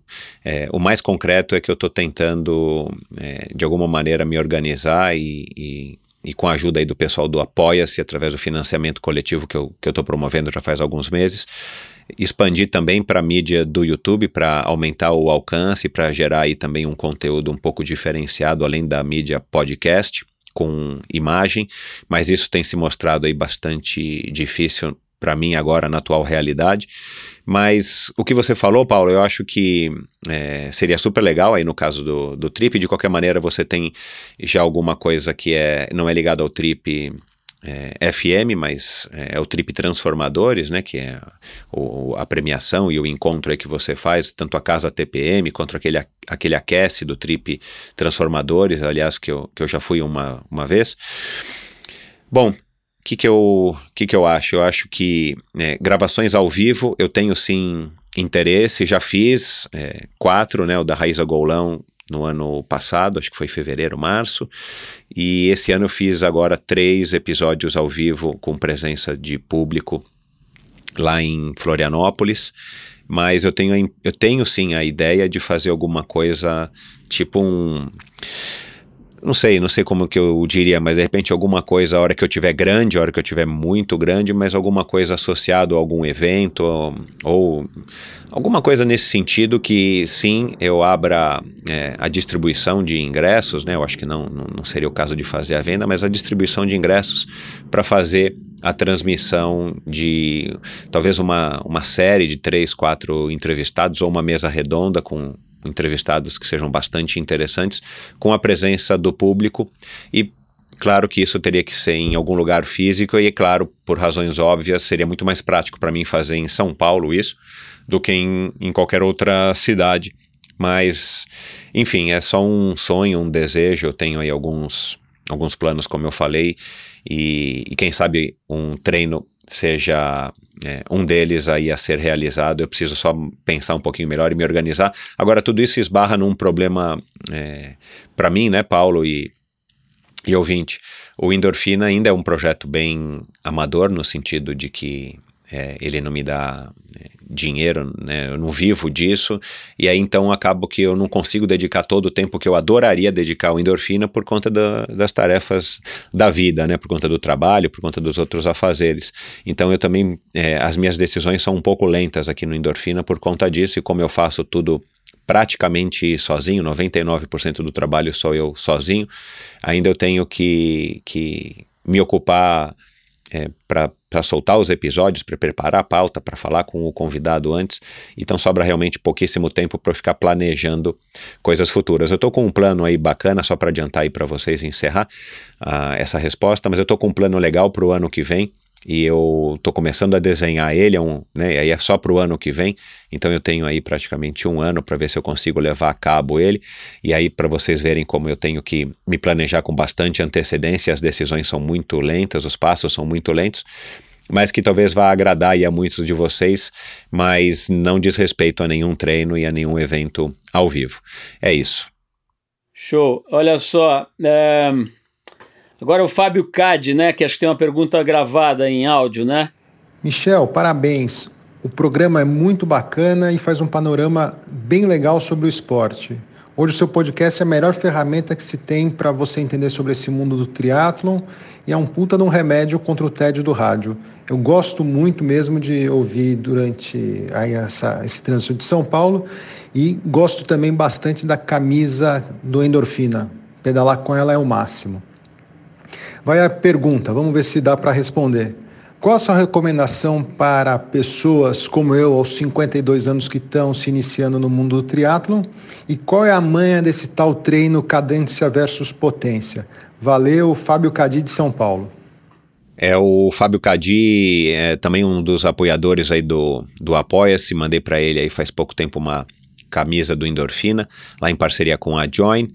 Bom, Fábio, Fábio é advogado, o, tem 52 anos, né, como ele falou, e ele está começando no triatlon. Fábio, a dica que eu posso te dar, cara, é a seguinte: é, busque informação, mas também não fique muito preso a todas as informações que você vai ter acesso. Eu sei que advogado é estudioso, é leitor, é minucioso, mas eu acho que você tem que seguir mais o que você tem vontade, um pouco mais do teu, do teu instinto do que seguir estritamente todas as informações, até porque você pode se embaralhar no meio delas e você pode eventualmente até estar tá, é, achando que por conta de tanta informação e de tanta é, enfim, tanta informação mesmo, você talvez se desanime ou você ache que pode ser mais difícil do que você é, do que, do que o triatlon é. Então, é, siga o teu instinto, faça o que você tem vontade dentro das tuas condições, tanto físicas quanto de tempo. E claro, use a, a, internet, os recursos, enfim, as assessorias, procure orientação, é óbvio, né? Com 52 anos você vai ter que procurar um médico, fazer um check-up, que, aí- que eu creio que você esteja tudo em dia com a tua saúde, mas faça o que você goste, faça o que você tem vontade, aproveite e curta, porque para mim essa é a única maneira de você ter longevidade no esporte e você poder fazer ele pelas razões certas. E se por acaso o triatlon em algum momento ou por algum motivo não te preencher, não te dizer que é isso que você quer fazer, claro, busque outra modalidade, busque outra, outro esporte que é, a teoria que eu tenho é que todo mundo tem um esporte que vai gostar. É, e se você não achou ainda, pode ter certeza de que você vai achar, você não procurou o suficiente. E com relação a essa segunda parte da pergunta, Fábio, cara, sinceramente, meu, eu, eu talvez não seja a pessoa mais adequada para te respondê-la, porque eu não tô, enfim, eu já treino somente por prazer, eu não tô mais tão ligado em nesses gadgets de tecnologia, não uso potência, não uso nem Garmin, aí quem tá perto de mim sabe que eh, eu não tenho nada contra, aliás, eu, eu acho a tecnologia muito legal, mas eu sei que a potência sim, eu tenho certeza, na verdade, né, que a potência sim é uma grande ferramenta para você para você é, melhorar o seu desempenho, mas aí eu volto à primeira parte da pergunta. Cara, tudo isso é muito legal, e se você for um cara super tecnológico e você quer de fato evoluir e você quer de fato mergulhar nisso, bacana, mas não se prenda somente né, né, pela tua potência, seja cadência, seja potência, não se prenda muito nesses números. É, Use-os como referência, como uma ajuda. Se prenda no que você está fazendo, se é o que você está curtindo, da maneira como você está curtindo, com as pessoas, com as amizades que você está tá, tá curtindo e use sim, aí você vai precisar buscar orientação de alguém que entenda é, os recursos e as informações que você precisa para estar desenvolvendo melhor o teu, o teu potencial atlético, tá bom? É, desculpa, cara, eu, não, eu, eu prefiro não responder porque eu posso falar aí alguma besteira. Olha aqui, o Roberto, pai do Arthur, Michel, e o Plínio Okamoto também perguntam a mesma coisa: como conciliar paternidade, trabalho e esporte? Eu, realmente, né, cara, assim, você sabe, você teve filho cedo, eu tive filho um pouco mais tarde, mas você sabe que é um clichêzaço, mas assim, muda completamente a vida, né, cara? Você tem uma outra dimensão, outro uso do tempo e começa a ficar mais seletivo com o que você vai fazer para não ficar longe dos filhos, isso é normal, né? E aí, às vezes, para muita gente, o esporte acaba ficando é, para trás, né?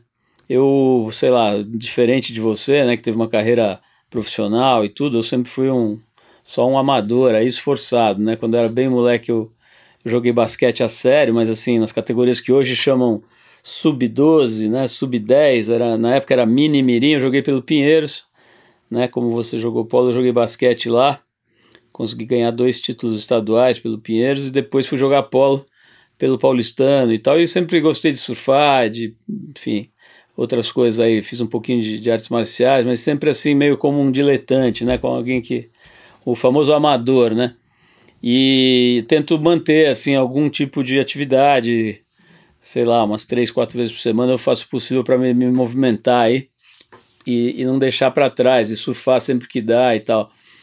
Mas a pergunta é para você, quer dizer, como é que você faz para conciliar, como é que você tem feito para conciliar paternidade, trabalho e esporte e, e a vida, né, cara, que vai mudando ao longo do tempo. É, Paulo, eu acho que, enfim, essa foi é uma pergunta bem interessante e Roberto, eu vou tentar, é, espero não te decepcionar com a minha resposta e enfim, e, e ao Plínio também, mas o Roberto, porque a gente conversou até um pouco sobre isso através do, do direct message do Instagram, e é o Plínio Okamoto, né? eu sempre confundo ele com a Poliano Okimoto, esse sobrenome, o Plínio Okamoto. Vamos lá. Cara, é, a minha resposta basicamente é a seguinte: eu não consigo conciliar paternidade com, com esporte. É, com trabalho a gente acaba sendo obrigado por questão de prioridade, né? Se eu não tivesse que trabalhar, talvez eu também não conseguisse conciliar. Eu, para o pai que eu decidi ser, e aí só rapidamente um, um, um histórico aí, já que a gente está falando de mim, eu não tive é, pai, meu, eu perdi meu pai com dois anos de, de vida, dois anos e pouquinho de vida, então eu não tenho enfim, não sei porquê, não tenho nenhuma memória é, consciente do meu pai, zero, nem voz, nem, nem cheiro, nem aspecto físico, somente por fotos. Então eu não, é, assim, eu, eu, eu, costumo dizer que eu não tive pai, não sendo injusto com ele, mas eu não, eu costumo dizer que eu não tive pai.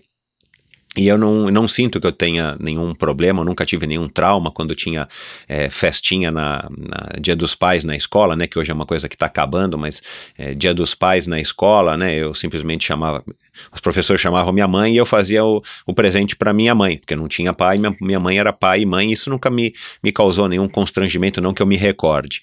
Enfim, mas talvez por isso, e eu tenho certeza de que meu pai seria é, um pai, teria sido um pai fenomenal, e foi um pai fenomenal pelos relatos da minha mãe durante esses dois anos que, que ele foi pai, coitado, eu, eu optei. É, talvez voluntariamente, mas muito involuntariamente, em ser um pai super presente, um pai que faz tudo, né? E, e, foi assim com a minha primeira filha, a Michelle, que hoje tem 19 para 20 anos. E está sendo assim com a Nina, minha filha, que tem quase 3 anos. Eu sou um pai que, desde do, da gravidez das duas, das duas mães, né? Claro que são mães distintas.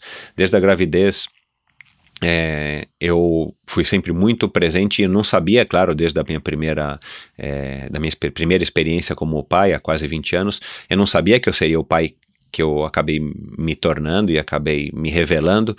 E, e depois de 20 anos, né, 19 anos, 18 anos, quando nasceu a minha segunda filha, a Nina, é, eu tive receio porque eu não saberia como é que eu ia reagir novamente, né? Se aquela experiência que eu tinha tido ela iria se repetir, iria ser transformada, depois também de 20 anos mais velho e, e mais experiente, mais vivido, enfim mais calejado, mas acontece que tudo voltou a partir do dia que nasceu a minha filha, a hora que eu segurei ela no colo e, e todas aquelas lembranças e toda aquela vivência que eu tive e eu continuo sendo um pai super presente, um pai que acorda toda madrugada e tal. Até por isso, uma das coisas que acaba atrapalhando a conciliar treino e paternidade nessa, nessa fase da, da idade da minha atual filha, né, da, da, desculpa, da minha filha mais nova, a Nina, é porque eu não consigo dormir direito. Aliás, acabei de fazer aí um super check-up, porque eu ando morto, literalmente cansado, estressado, por conta do fato de eu não estar tá dormindo. Até achei que eu pudesse ter algum tipo de,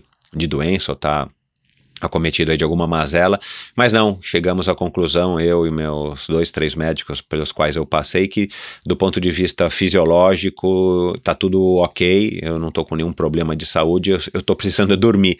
E aí, claro, se o sujeito não dorme, o cara não consegue fazer esporte direito, então eu mantenho uma rotina de esporte quando dá, como eu tô me sentindo, é, naquele dia, naquele momento, aí eu consigo render mais ou menos, mas basicamente eu só estou rendendo menos.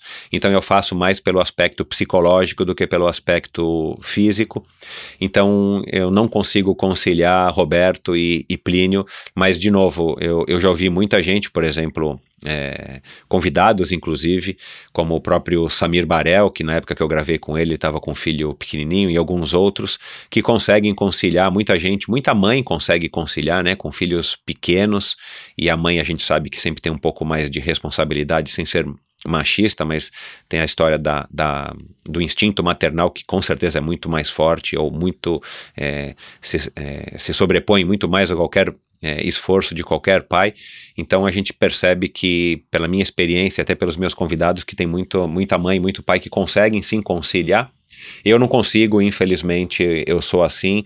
E aí o que vem também um aprendizado que eu tive com o Giba Ambrogi, um amigo meu que teve faz pouco tempo aqui no Endorfina, e ele também está quase beirando os 50, e ele fala: é, hoje, para mim, eu tenho que ter consciência de que eu não tenho mais como desempenhar o, o é, no esporte, no caso dele é sobre a bike, é, como eu já desempenhei, ou talvez até como eu pudesse desempenhar, mas não porque eu não tenho a capacidade, porque eu estou em outra fase da minha vida e hoje, né, segundo o Giba, e aí eu vou repetir isso, é, vou tornar dele, dele a, tornar minha as palavras dele. Hoje, para mim, é mais importante ficar uma hora a mais com a minha filha do que ficar uma hora a mais no treino. Hoje, para mim, é muito mais importante eu treinar mais leve, porque eu vou ter um dia que eu vou ter que ir no parque, vou ter que fazer o almoço para ela, vou ter que levá-la para passear. Você tem que chegar em casa e tem que performar né, perante a sua família. Você não eu não posso me dar o luxo de chegar em casa e passar um sábado inteiro deitado no sofá descansando para o treino de domingo. E na verdade isso é uma fase, porque eu sei que com a Michelle, minha filha mais velha, passou depois de um certo, um certo tempo, não lembro aí se foi 6, 7, 8, 10 anos, mas isso passa, como tudo na vida passa, e com a Nina vai passar, e quem sabe eu, quase perto dos 60, eu já vou estar novamente pronto e é, com vontade de performar mais no meu, no meu esporte, mesmo que não seja do ponto de vista competitivo, mas do ponto de vista do treino. E eu sim tenho muita vontade de performar dentro do, do, do, do meu padrão de performance, mas hoje, na fase que eu estou, não consigo e enfim, fica por aí a resposta. Espero que não tenha desapontado você, Roberto. Então, Michel, agora o João Faim, é, ele quer saber o que você acha sobre o fato de algumas marcas, muitas na verdade, optarem por patrocinar os digital influencers, né? Atletas amadores em geral. E se isso não acaba tirando os recursos que, os poucos recursos, né, que vão para os atletas profissionais. Se isso não acaba sendo um desincentivo, ainda mais para o esporte de alto rendimento.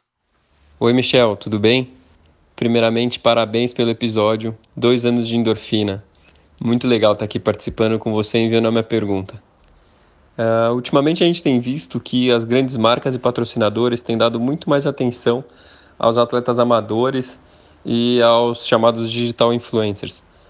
Uh, no, em diversos episódios do Endorfina, uh, eu escutei a mesma história de atletas profissionais que sonham em levar o Brasil ao maior lugar do pódio, que estão lá brigando por um mundial, mas que treinam com o peso e com a dúvida de saber se no fim do mês a conta vai fechar. Eu queria saber sua opinião sobre isso, se você acha que existe alguma solução, se tem espaço para todo mundo, se algo pode ser feito. Tá bom? Um abraço, parabéns novamente. Oi, João. É legal, cara. Adorei essa pergunta. Eu acho um tema é, polêmico. Já fiz essa pergunta, é, não necessariamente dessa maneira, mas já fiz essa pergunta para alguns convidados. Cara, é, eu acho o seguinte: o, as marcas, as redes sociais é, são uma coisa muito nova para todo mundo. Não é à toa que é, isso que o Paulo falou, né, disruptivo e tal, significa isso, cara, tá quebrando padrões, tá quebrando é, regras, tá é, trazendo coisas novas e talvez a gente não saiba ainda como que a gente deva lidar com elas. Se você for pensar, eu acho que elas têm aí para aproximadamente 10 anos dessa maneira mais massiva, né, como elas estão dominando o mundo hoje, com fake news, com, é, enfim, as pessoas, aquela coisa que rolou um tempo atrás, as, os garotos num jogo meio que querendo, tendo que se matar para provar que estão jogando, aquelas coisas bizarras. Então, outro dia eu vi uma entrevista também com uma pessoa super especialista, também não me recordo agora exatamente o nome dela e com onde é que foi, mas, cara, eu, eu acho que isso é uma grande verdade, acho que o cara era um filósofo. A gente vai a gente vai fazer uma análise, talvez daqui a 10 anos, sobre o impacto das redes sociais nesse, nessa fase que nós estamos vivendo. E do ponto de vista do marketing, e também aí como um, um, recém-aprendiz aí do, da, da faculdade de marketing, né, que eu estou é, terminando o curso, como eu falei lá no começo, e também pela minha experiência pessoal, o que, que eu acho, cara? Eu acho que tem espaço sim para todo mundo. Eu acho que o digital influencer, se ele faz parte da estratégia da empresa, é, é válido, por que não? Porque quem decide a estratégia são as próprias empresas, são as próprias marcas. Então, se a marca resolve pegar o, um, uma parcela, uma fatia X do orçamento que ela tem para patrocinar esportes e resolve não patrocinar um atleta profissional para patrocinar um digital influencer, isso com certeza faz parte da estratégia dela. Isso foi aprovado pelo menos por umas duas pessoas quando uma empresa é pequena, e quando uma empresa é grande, isso foi aprovado por N pessoas e a gente sabe da estrutura né, de uma empresa grande, né, Paulo? Então, assim, eu acho que faz parte. Se você me perguntar se a decisão é acertada, eu não sei, porque eu não, eu não, eu não sei qual é a estratégia daquela empresa, qual é o objetivo daquela empresa, qual é a verba que ela tem. Então, acho que tudo isso tem que ser levado em consideração. Agora, se tira a fatia, se tira uma parte da, da verba que poderia ser destinada a um atleta profissional, aí é mais ou menos a mesma coisa. Eu não sei se essa empresa tem o objetivo de patrocinar atletas profissionais ou se ela não encontra nos atletas profissionais daquela modalidade, aí a gente pode falar das modalidades as quais eu abordo aqui no Endorfina, o triatlon, a corrida, o ciclismo, às vezes ela não encontra na, nos personagens daquela modalidade a figura que eles imaginam ser ideal para representar aquela marca. E às vezes eles encontram isso num atleta amador que vai ser, ou num digital influencer, que vai ser muito mais barato é, do ponto de vista financeiro do que patrocinar um atleta profissional. Então eu acho que é, não dá para a gente querer comparar, tá tirando do atleta profissional. A mesma coisa as marcas que optam em patrocinar provas e não patrocinar é, atletas. Cara, faz parte da estratégia de marketing das empresas e a gente precisaria é, entrar a fundo e entender qual que é a, a, o objetivo, aí sim, você se for um especialista, você pode fazer uma análise e um julgamento se aquela decisão está sendo acertada ou não. Agora, para complementar, cara, isso é uma coisa que eu, que, que eu também ouvi num podcast, inclusive com o próprio Lance Armstrong, que vai ser assunto agora polêmico. É, é, ele, ele gravou com uma moça que foi uma digital influencer, por sinal, uma mãe mas ela não tinha o objetivo de ser uma digital influencer, e ela falou uma coisa que me chamou muito a atenção e acabei concordando depois de refletir um pouco sobre o que ela, o que ela falou. Cara, é o seguinte, é, como as redes sociais são muito novas para todo o mundo, literalmente, é, eu acredito que as empresas também estejam é, errando, não propositadamente, mas elas também não sabem muito bem como reagir com as mídias digitais, mas no sentido de que você patrocinar ou você apoiar um digital influencer ou mesmo um atleta, se bem que o atleta tem uma visão diferente justamente porque ele tem, vamos dizer aí, um, uma qualidade, uma característica, um mérito é, esportivo, físico, o cara é campeão, ele é recordista e ele representa, assim, muita coisa com, por trás disso dentro da modalidade que ele, que ele pratica. Mas vamos dizer aí o amador ou o digital influencer, não importa o seu desempenho.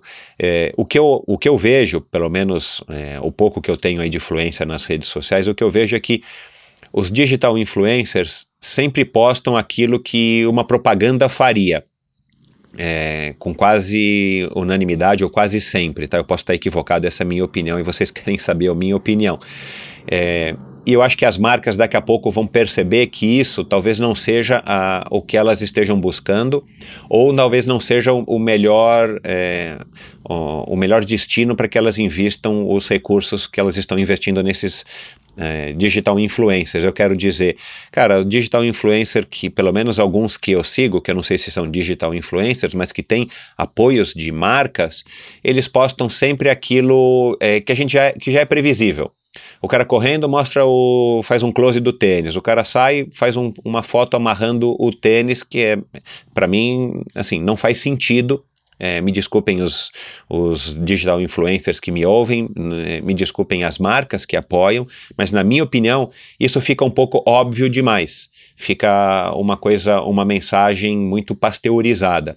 Eu acho que o digital influencer ou a marca que fizer um planejamento e conseguir é, é, camuflar é, essa propaganda esdrúxula, de escancarada, é, de uma maneira que nós, como é, público, não percebamos que aquilo está sendo feito de uma maneira é, tão é, escancarada, né? Tipo, é, outro exemplo, a pessoa está correndo na, na esteira é, e, e ou, tá, ou ela posta uma foto com a marca né, na camiseta, no boné, no tênis, na bermuda, ou ela está correndo e mostra que ela está tomando o produto X ou o produto Y.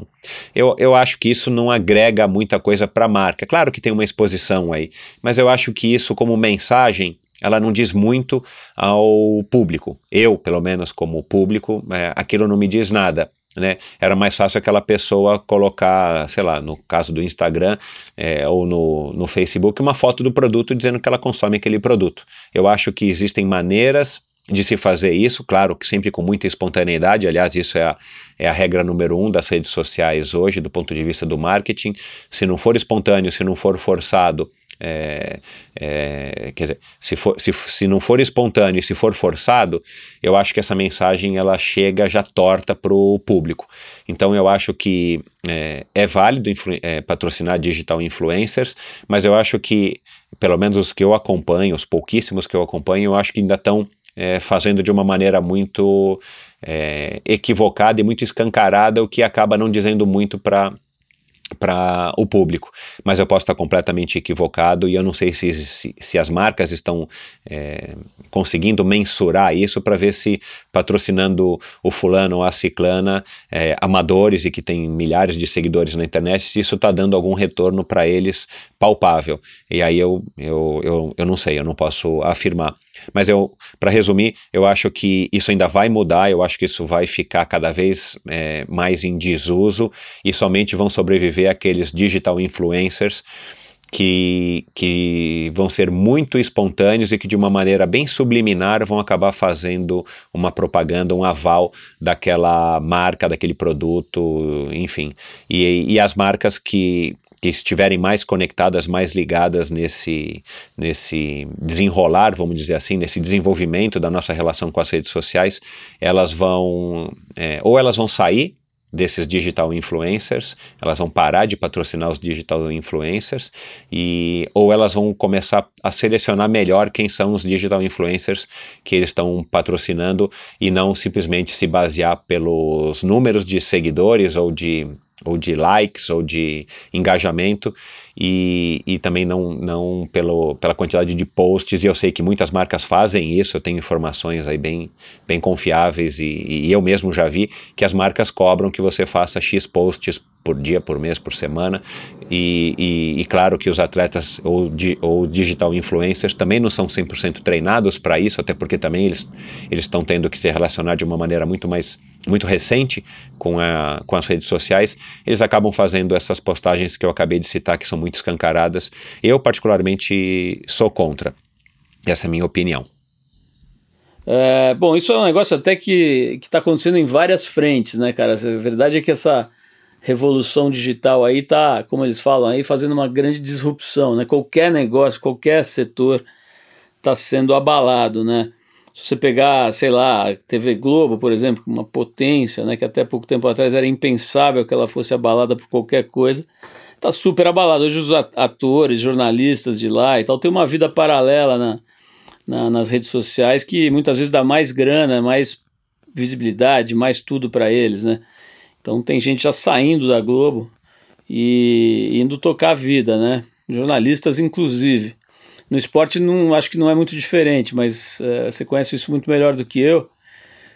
Mas tem mesmo, né? A molecada que agita mais no Instagram, no Facebook e tal, acaba às vezes, é, entre aspas, né, sendo mais interessante para os patrocinadores do que o cara que está lá ralando na pista ou na piscina ou, ou, enfim, na estrada e não se liga tanto em promoção, né?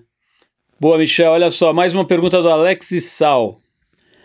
Fale um pouco sobre a sua vida fora do esporte, quais são seus outros interesses e ele quer saber se você ainda viaja de moto. Aliás, outra paixão que eu e você temos em comum, né? Conta aí, cara, você está conseguindo fazer essas coisas? O que mais você está fazendo? Você já falou um pouquinho da tua empresa, né? De, de, de mecânica de, de bicicleta, mas conta aí um pouquinho para o Alex e Sal. É, Paulo, eu, eu adoro andar de moto, né? Eu também sei que você curte. Alex, Alex, é, aliás, fazer aqui um, um aviso. É, muitas perguntas o Alex mandou e, e, muitas perguntas inteligentes. Eu até fiz uma piada com ele é, no Instagram, ele me mandou pelo direct message, que também, né, falando aqui de redes sociais, é uma coisa que tem funcionado bastante para mim, com a pouca estrutura que eu tenho. E ele dá bastante é, é velocidade agilidade, né, para a gente estar tá interagindo com, com os ouvintes. O Alex Sal, mais conhecido como Jack Chan da internet, ele tem uma foto do Jack Chan no perfil dele, figura. Bom, é, cara, é, eu adoro andar de moto, eu, eu ando de moto todos os dias, na verdade de scooter, eu acho que São Paulo não é uma cidade que, que vale a pena você ter moto. Eu já tive e já fiz é, essas duas viagens que marcaram aí também a, a, a, minha carreira como motociclista amador pela Namíbia, Botsuana e, enfim, pelo sul da África. É, mas, cara, atualmente é, eu adoro ouvir música, adoro ir ao cinema, eu adoro é, ficar com a família, mas de novo aí voltando à, pergunta que, que eu respondi agora há pouco tempo, cara, hoje eu estou é, quase que 100% dedicado à família, assisto uma sériezinha aqui ou ali, não consigo, por razões de, de sono mesmo, de cansaço, eu não consigo, mal consigo assistir a um filme, quando eu ouço a um filme, quando, desculpa, quando eu assisto a um filme, olha o hábito aqui de, de ouvir podcast. Quando eu assisto a um filme, é um filme de, né, filme de um longa-metragem, né, de duas horas, uma hora e quarenta e cinco, duas horas e pouquinho, eu acabo tendo que assistir em duas, três tacadas Então, é, eu estou dando prioridade para descansar, que, como eu acabei de falar, isso foi o, o diagnóstico dos médicos para que eu volte a ter a, um nível de energia aceitável. E, e, música, cara, música eu adoro, tenho ouvido pouquíssimo é, por conta do podcast. Eu acabei falando também lá na frente para Renata, lá no comecinho do, desse episódio para Renata Brasília. Hoje o meu hobby é, é, o endorfina, o meu passatempo predileto é o endorfina e ouvir podcasts que, como eu respondi lá na frente, eu ouço é, treinando na academia, indo para lá e para cá. É, sempre que eu consigo, porque eu tenho aprendido muita coisa, não só para o endorfina, que eu também busco podcasts que me agreguem para o endorfina, né, informações para que eu melhore, para que eu, enfim, para que eu esteja sempre atento aí às, às novidades do mundo do podcasting, mas principalmente eu gosto de ouvir podcasts sobre é, podcasts de entrevista e podcasts de ciclismo. São basicamente os podcasts que eu ouço hoje. Acabei de ouvir aí a série de episódios com de, um podcast em inglês com análise criteriosa aí de todas as etapas do Giro da Itália. Agora eu estou é, aguardando ansiosamente para ouvir os podcasts sobre o Giro da França e depois da volta à Espanha. Então esse tem sido basicamente o meu hobby, endorfina e ouvir podcasts. Então hoje eu estou muito mais em família e podcast do que andar de moto. Mas a moto tem sempre um lugar especial guardado. É, eu não tenho planos de fazer nenhuma viagem de moto mais, é, assim, num curto, no médio período, num médio espaço de tempo, mas basicamente eu quero voltar novamente para a África para fazer uma viagem de moto lá para outros países que eu não conheci. E aí eu tenho essa fixação pela África, como eu tenho pelos rinocerontes, por conta da Cape Epic. Então, como eu quero fazer uma Cape Epic novamente, não uma, queria fazer mais de, de uma, eu queria ver se eu conciliava participar de uma Cape Epic, me cansar bastante durante seis, sete dias e depois passar uma semana sobre a moto, de preferência agora com companhia, porque a viagem sozinha é legal também, tem as suas partes boas, mas o, o risco hoje, eh, ainda mais com, com, duas, com duas filhas e uma filha pequenininha, eu estou preferindo evitar, é, até por questão de respeito aí à minha esposa Ive. Então, se eu conseguir companhia para fazer a Cape Epic e depois fazer uma viagem de moto, isso seria o, o sonho ideal que eu realizaria, ou que eu pretendo realizar o mais breve possível. Legal, Michel. Olha só, agora a pergunta do Marcelo Zaninotto. Acho que a gente tem um áudio e é bem interessante essa pergunta. Eu já ouvi aqui. Ele cita aqui o Oscar Galindes, né, o argentino, que foi um dos melhores triatletas do mundo. Enfim, vamos ouvir aí a pergunta do Marcelo Zaninotto, depois você responde, tá? Ô Michel, tudo bem? É Marcelo. Gostaria de saber de vocês aí que são especialistas em triatlon desde as, dos primórdios, vamos dizer assim, o que, que nós temos que fazer para se manter ativo e competitivo por muito tempo? Eu vejo um exemplo aí, o Oscar Galins, até hoje mesmo como amador, mandando um triatlon de primeira qualidade. Então, o que, que a gente tem que, o que, que a gente tem que fazer para se manter em ótimas condições físicas? E a outra pergunta é, esse pessoal das antigas que hoje não pratica mais triatlon, como que eles sairiam competindo hoje com essa galera atual, com toda essa tecnologia envolvida? Para começar a responder essa pergunta, eu vou colocar um, um insert de áudio aqui de um convidado muito especial que o Endorfina já teve. Vamos lá. Nesses 30 e poucos anos que eu, que eu tenho de atleta, vamos dizer assim, atleta profissional e, e agora com essa continuidade no teatro como amador, eu tive a sorte de não de, de ter poucas lesões, né? É, foram lesões mais no, nos ombros. Eu tenho os tenho dois os dois ombros operados e, e agora estou tendo uma um, um, uma lesão mais complicada. Por enquanto consigo é, consigo me virar, vamos dizer assim, e consigo continuar em frente. É, eu achei o ponto certo de pouco treino ou o treino necessário, de necessário para baixo, assim, vamos dizer assim, não? Para andar bem, inclusive muito melhor do que eu acho que sempre vou andar, entendeu? É, é, as expectativas, eu sempre. É, vamos dizer assim, a, a, expectativa que eu tenho de, de, de algumas provas é, são bem menores a, a, ao, ao que acontece depois da prova. porque eu me surpreendo até hoje. Eu acho que é uma, a explicação seria uma, uma, uma marca neuromuscular muito grande, de esforço de um cara que, que fez provas de, de, de, de vamos dizer assim, é, progressiva, porque não, nunca nadei bem, assim, foi o ponto mais fraco. Não é que não nadei bem, foi o ponto mais, mais fraco. Então, eu não, eu tinha que sair lá atrás e correr atrás do preju. A minha, meu ciclismo todo mundo conhece que é o mais forte. Então eu me adaptei a, um, a, a, a aquela garra, competir com, com, com aquele estilo, entendeu? É, isso me ajudou hoje a, a fazer, fazer as provas hoje, né? Do jeito que eu faço. É, eu continuo com aquele espírito competitivo. Isso não, não, não, não graças a Deus, não, não, me tiraram. Não, não, não foi, não foi uma, uma um, é, uma coisa que foi diminuindo, vamos dizer assim. Continuam. Eu acho que é por isso também que eu continuo fazendo prova, entendeu? É, eu continuo uh, ficando um pouco ansioso, até de, um pouco mais do, do, do, normal antes de prova, quer dizer que ainda eh, tenho aquela vontade de, de, de fazer e esperando que as coisas eh, deem certo. Eh, então, são indicadores que eu, que eu uso para continuar, entendeu? Continuar competir, treinando, eu gosto de treinar para me manter em forma, eu nunca subi de peso, vamos dizer assim, eu nunca tive interrupções grandes de, de treinamento, é, então, lógico que eu, hoje eu treino 40% do que eu treinava antes, né?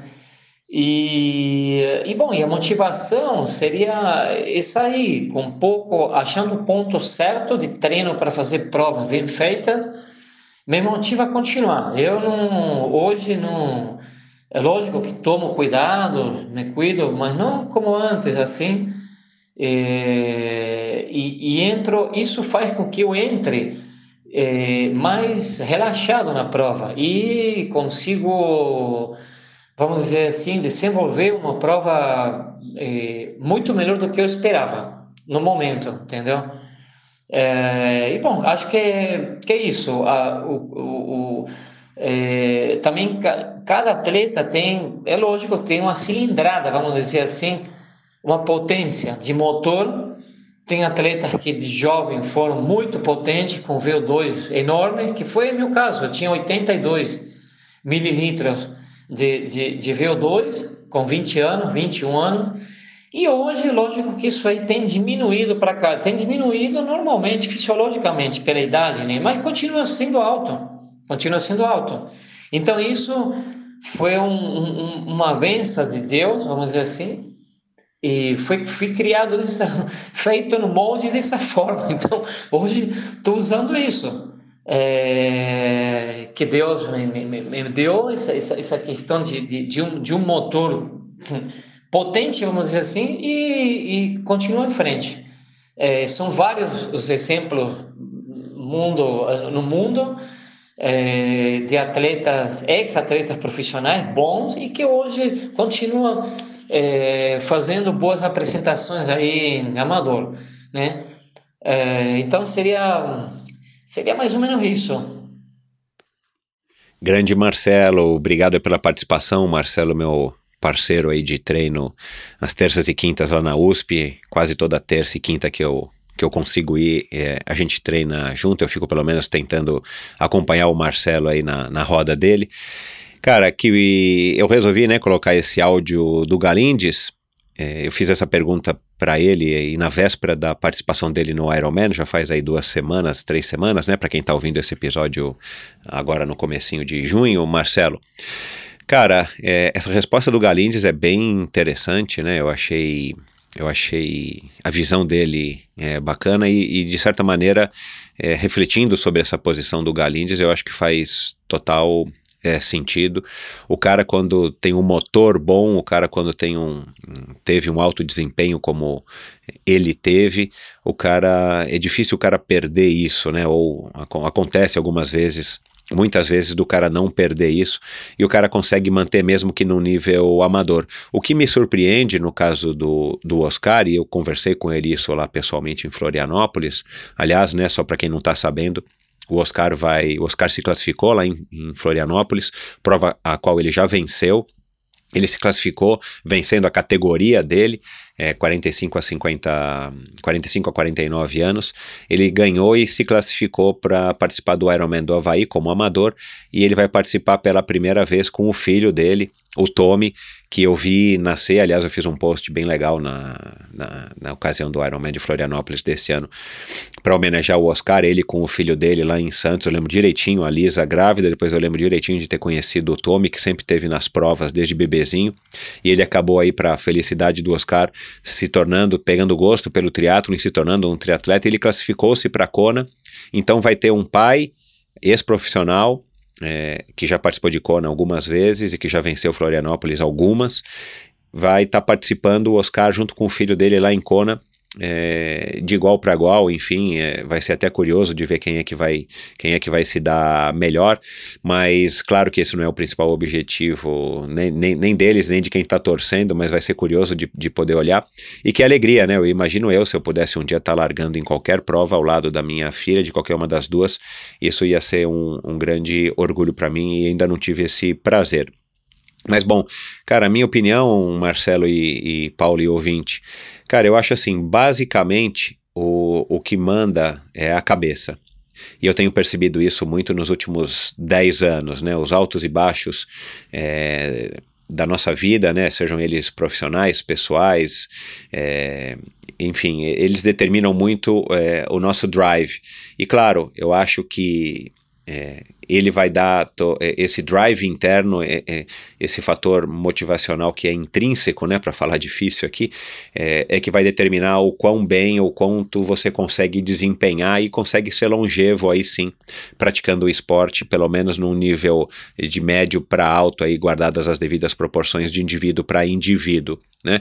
No meu caso aqui, como eu já citei, como eu estou muito focado em, em família, principalmente nos últimos três anos.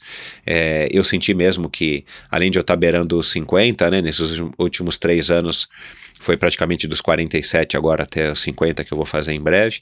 Então eu, o, meu, o, meu, o meu vigor físico, minha, o meu nível de, de, de desempenho tem caído bastante, infelizmente, para minha, é, minha insatisfação. Mas, de novo, eu estou aprendendo a lidar com isso, é, para mim tem sido um desafio, mas eu não, não significa que eu não volte a desempenhar melhor. Eu tive aí, depois que eu parei, né, já faz muitos anos que eu parei de competir profissionalmente, eu tive vários picos é, que duraram bastante, não foram picos súbitos, mas foram picos que, que, que eu consegui me manter um pouco num, num nível de condicionamento físico, não de profissional, é, porque eu acho que também a, a, idade pesa muito nisso, mas eu consegui psicologicamente e fisicamente me manter é, bem por algumas temporadas, né, ou alguns eventos, como o próprio Race Across America de 2001, como o próprio, é, as próprias Cape Epics em 2008, 9, 10 e 11, que eu, eu particularmente, na minha opinião, eu pedalei muito bem para o meu padrão, então foram, foram é, eventos onde eu me testei e eu consegui mostrar para mim mesmo que mesmo com o passar da idade, mesmo não tendo a dedicação de como quando eu era profissional, eu consegui desempenhar. Como eu participo pouquíssimo, raramente de competições, a minha última competição foi em 2000 2011 na Cape Epic. Eu participei de uma ou outra prova de mountain bike, mas era só participativo. Eu não, eu não consigo me colocar a teste, porque aí também uma, uma visão pessoal minha, eu prefiro estar bem fisicamente para eu poder me inscrever em alguma prova. Eu prefiro estar é, tá treinando e a hora que eu estiver treinando num padrão que eu acho que para o meu padrão é aceitável, para eu poder encarar qualquer desafio. Aí eu vou escolher um desafio para encarar, mas eu não preciso ter a competição para me motivar. Então hoje eu me contento com o que eu estou fazendo, embora eu esteja desapontado, entre aspas, com o meu desempenho. Agora, eu acho que o segredo está na cabeça, eu acho que o segredo tá. O segredo de tudo, na verdade, está na cabeça. E se você não tem nenhum impeditivo físico, né, nenhum, nenhum problema que te impeça de desempenhar é, o seu máximo ou o seu melhor, não importa a idade. Eu acho que isso depende exclusivamente da sua cabeça e, é claro, é, da onde você vai tirar motivação, isso é muito individual de cada um. Respondendo à segunda parte da tua pergunta, cara, assim, sinceramente, eu acho que é uma, é, é uma questão de, de cada um a sua época. Naquela época, a gente buscava, assim, é, da nossa maneira, com os recursos que a gente tinha, tá sempre atualizado, tá sempre buscando informação, aonde quer que ela estivesse, por mais difícil que ela, que ela fosse. A gente, claro, tinha muito menos acesso à informação e não existia tanta informação. Não é nem só a questão de que a gente não tinha acesso à informação, ela era, ela era pouca perto do que tem hoje. É claro que naquela época a gente não sabia, né? Como da mesma maneira a gente não tem noção hoje é, de quanto ou, ou quão pouca é a informação perto do que a gente vai ter daqui a 5, 10 anos, né? As coisas estão evoluindo muito. Mas basicamente eu acho que não dá para comparar os atletas daquela época com os atletas de hoje, a não ser que a gente pegasse aí um um especialista, colocasse num software e não sei o que e tal, para poder ver se um Leandro Macedo seria melhor hoje do que um, um atleta de ponta hoje, ou é, o Mark Allen era melhor, seria melhor do que o Patrick Lang, por exemplo, e tal. O que a gente consegue comparar é questão de títulos, de longevidade, olhando para trás a versatilidade dos atletas e hoje o esporte mudou. Os atletas estão muito mais específicos é, no, no ponto de vista do triatlon do que antigamente. Antigamente, né, o próprio Mark Allen, ele venceu tudo quanto é tipo de distância de prova, campeonato mundial da ITU, campeonato é, mundial de longa distância, o Ironman, e aí vai. Bom, então eu acho que os atletas buscariam sim naquela, os atletas daquela época, né, se estivessem hoje, eles buscariam como os atletas de ponta hoje todos os recursos tecnológicos, treinos indoor, é, túnel de vento, é, as melhores rodas, as melhores bicicletas, os melhores técnicos, as pesquisas e tudo mais para poder obter sempre o melhor desempenho, que essa é a essência do atleta de alto rendimento, essa é a essência do esporte competitivo. Perfeito, cara. Olha só, mais uma pergunta que você tem em áudio também. Agora é a Ana Cunha. Michel, é, meu nome é Ana, eu tenho 38 anos. É, aqui em casa eu e meu marido fazemos triatlon. E eu estou muito feliz de poder participar é, desse programa especial de dois anos, te, te enviando duas perguntinhas. Uma, eu gostaria de saber, é, dois dos meus episódios favoritos é o da Rosana Merino e o do, do Daniel de, de Oliveira. O da Rosana pela história dela, que é sensacional, e do Daniel por essa forma como ele pensa o esporte e a vida. É impressionante essa o, o quão ele consegue, o quanto ele consegue extrair da, da mente dele. Eu fiquei impressionada com o episódio dele, já escutei mais de uma vez. E aí eu queria saber se você, Michel, consegue ou já conseguiu aplicar um pouquinho do que ele explica é, na, no episódio dele, que ele faz com, com os treinos dele, com as provas e tal.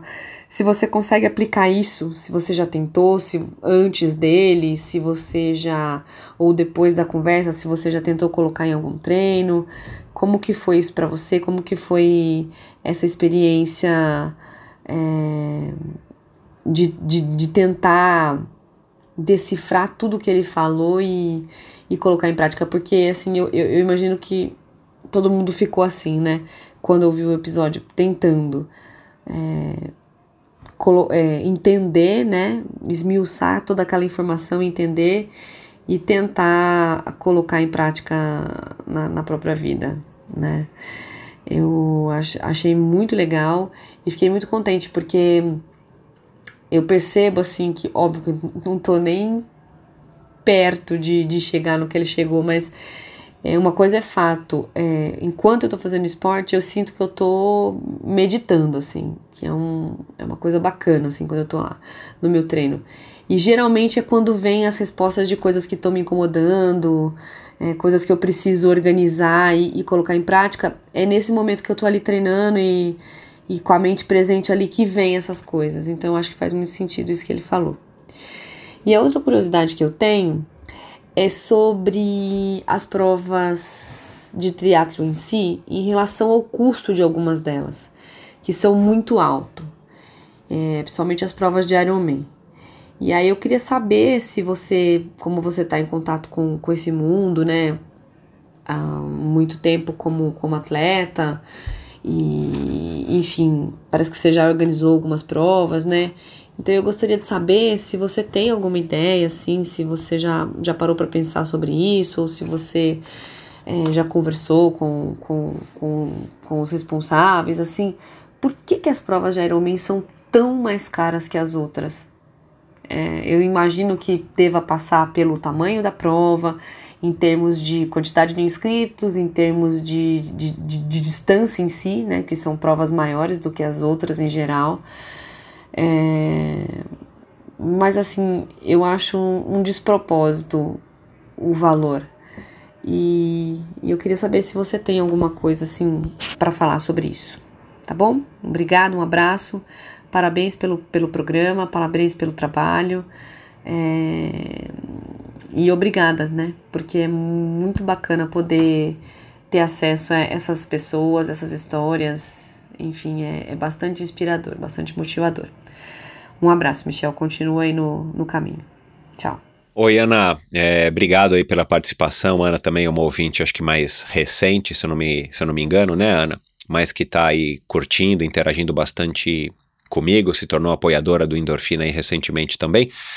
Cara, pergunta, né, vamos dividir aqui nas duas perguntas, perguntas interessantíssimas e eu faço questão aí de, de responder, principalmente a, a segunda parte, eu tenho uma opinião é, bem formada já sobre isso, embora não seja definitiva, é claro. Mas vamos lá, primeira pergunta. Ana, realmente, como eu já te falei aqui, quer dizer, já falei aqui, já te falei pelo, pelo, pelo Instagram, né, ou por e-mail que a gente conversa, o, o Daniel realmente é uma pessoa privilegiada, ele tem essa maneira de encarar é, o esporte que para mim eu nunca tinha visto ninguém encarar dessa maneira ou, ou eu nunca ouvi falar de ninguém é, que encarasse dessa maneira muito menos esporte o esporte como o triatlo e o triatlo de ultra distância e eu, eu acho super legal e admiro que ele consiga encarar dessa maneira. Eu, sinceramente, não tenho essa elevação para encarar dessa maneira, mas claro que com certeza, é, é, principalmente durante provas longas, eu acho que isso basicamente acontece é, é, principalmente em provas de longa duração. No meu caso, aí eu vou dar o meu exemplo, né? No caso é, do triatlon ou do ciclismo de ultradistância, a gente sim, durante altos e baixos, né? Durante todo o tempo que você está lá pedalando ou nadando, correndo e pedalando, é, pedalando e correndo, você tem momentos que você se encontra, são momentos que, que você começa a refletir. De fato, eu nunca tive uma experiência aí de, de sair do meu corpo, mas uma experiência de que você, que eu posso dizer que é quase que um transe, é quase que um, um estado meditativo, eu poderia dizer assim.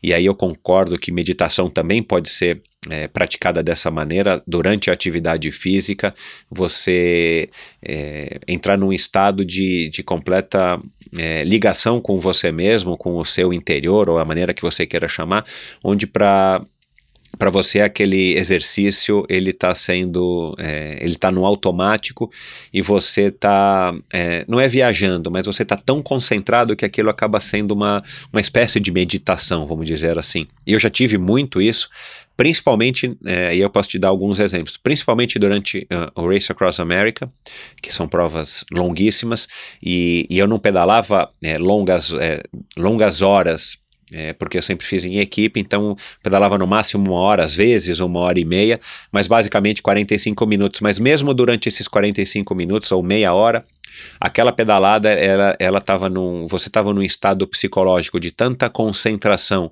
e no meu caso curtindo tanto aquilo que você, que eu consegui é, é, assim, não só desempenhar muito, mas ai meu Deus do céu, como é que eu posso dizer isso?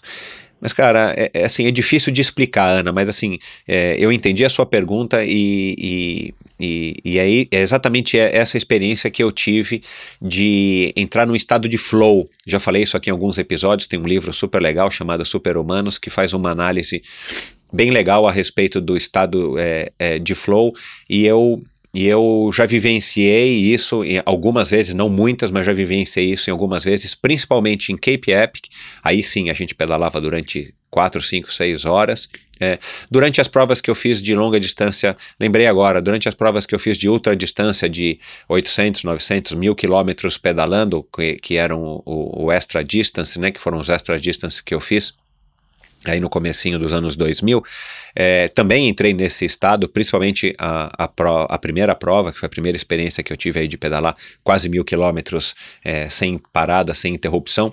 É, eu entrei sim também nesse estado que eu considero, depois de ler o livro, depois de acompanhar muitos atletas é, de outras modalidades, de ler muito, que é um estado de flow. Então, é, eu já tive isso, é, não como o, o, Daniel, não da maneira como ele relatou, mas já tive sim isso, e para mim isso é uma experiência muito legal e, e, e, é isso que também me atrai no esporte, você sai é, transformado dessa, dessas vivências aí de, de estado de flow. Bom, segunda per pergunta, né, pergunta polêmica, Ana, é, basicamente, para não me estender muito, é o seguinte, é, a gente tem o custo Brasil, a gente tem o custo São Paulo, é, no, no, caso da tua dúvida, né, você está falando de triatlon e tal, é, e aí eu suponho que você esteja falando principalmente das provas de Ironman, a gente não pode esquecer que é uma franquia, né, e aí eu tive um envolvimento é, nas duas primeiras edições do Letap Brasil, né, o Letap do Tour de France, que é aquela prova é, é, que também é uma franquia que veio para o Brasil, e eu estava envolvido ali dentro da, do grupo Manga na época, é, como diretor técnico e consultor, eu sei o quanto custa para você não somente organizar, mas quanto você tem que pagar quanto que é o custo que está é, é, envolvido em toda a estrutura para você trazer pessoas de fora, né, que são as pessoas da, é, donas da marca, as pessoas que vão controlar o que você está fazendo. E a mesma coisa, eu acredito, eu não tenho a certeza, mas que eu acredito aí com, com bastante precisão, com bastante credibilidade, de que são os custos que o Galvão, é, né, no caso da prova de Ironman e do meio Ironman 70.3, que o Galvão tem que bancar é, para poder colocar uma prova do padrão da, de uma prova de Ironman aqui no Brasil. Então, tem o custo de franquia, tem o custo envolvido para você também trazer e viajar. O Galvão tem que ir fre frequentemente para fora para participar de seminários e, e reuniões e tudo mais, e de alguma maneira ele tem que recuperar esse dinheiro, e é claro que a única maneira que ele tem é patrocínio e inscrição. Aí tem esse outro fator, é, patrocínio. É, tenho certeza que está é, sendo cada vez mais difícil, infelizmente, conseguir patrocínio.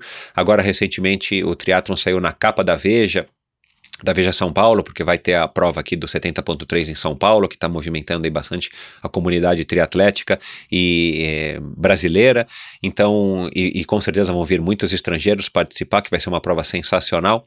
E aí, é, mesmo assim, eu tenho certeza que não é fácil para ele comercializar, e eu já fui organizador de provas, já fui é, com um projetinho embaixo do braço tentar vender é, patrocínio, e o Paulo sabe também muito bem disso aí pelos eventos que vocês organizam, que vocês têm que buscar apoio.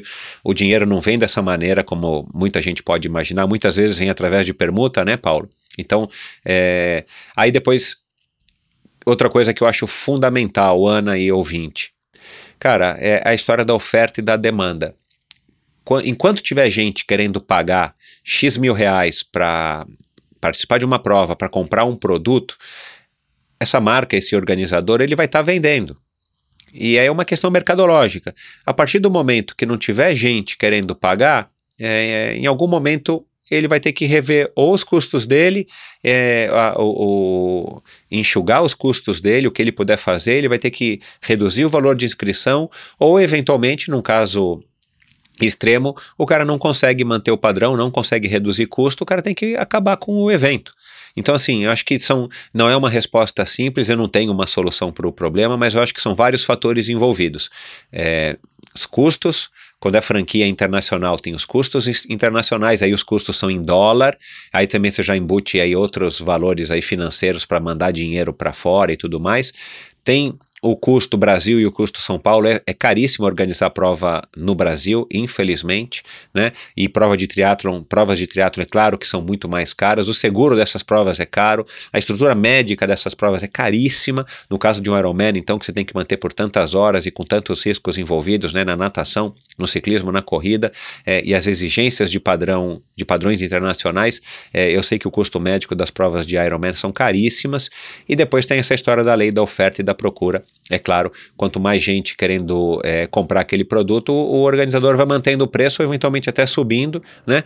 É, e depois, quanto menos gente tiver, que parece que é o caso agora dos Ironman, né? A procura tem, tem reduzido bastante, eu não sei analisar exatamente qual é o motivo, mas também acho que não é um, são vários, né? A crise, o custo do dólar é, e, e outros motivos. Então, eu tenho certeza hoje, para terminar a resposta, de que o Galvão está é, tentando quebrar a cabeça, ou está quebrando a cabeça para tentar é, de alguma maneira está é, reduzindo o custo e eventualmente está buscando um equilíbrio financeiro que ele não tenha que descarregar isso somente no, nas inscrições, ele tente equilibrar aí para que ele tenha uma empresa saudável e aí só fazer um, um um, um, disclaimer aqui, né, público aí para todo mundo. Pessoal, é, tem muita gente que critica quando o organizador de prova é, ganha dinheiro. Pelo amor de Deus, o cara tem uma empresa, o cara vive disso, o cara tem que ganhar dinheiro, né? Como ganha uma empresa A, empresa B, um banco, um, enfim, é, a pessoa precisa ganhar dinheiro para poder pagar os funcionários, para poder sobreviver.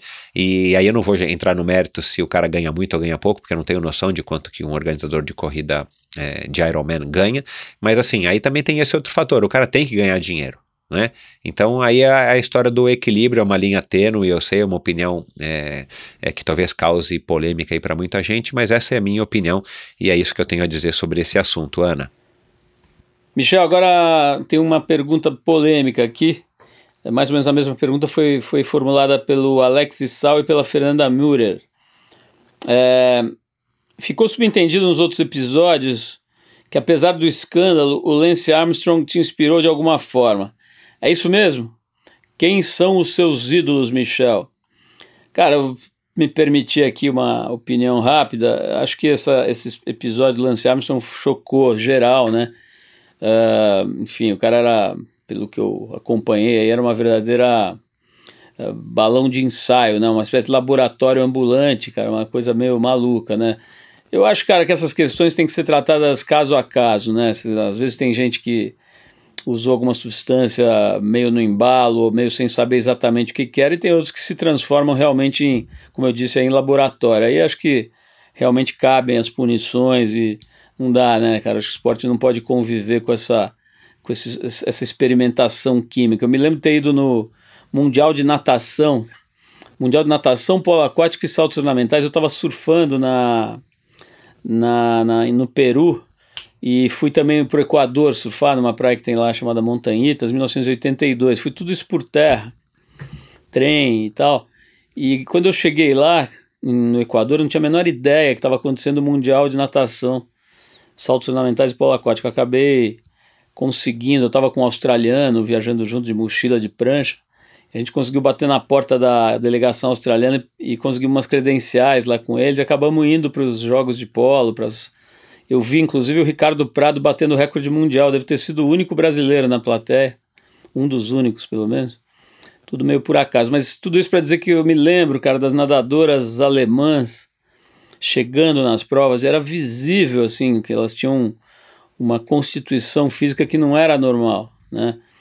É, enfim, então acho que perde a graça, né? Quer dizer, perde o sentido você competir com alguém que está completamente alterado, né? Acho que vira uma outra coisa, vira uma disputa política.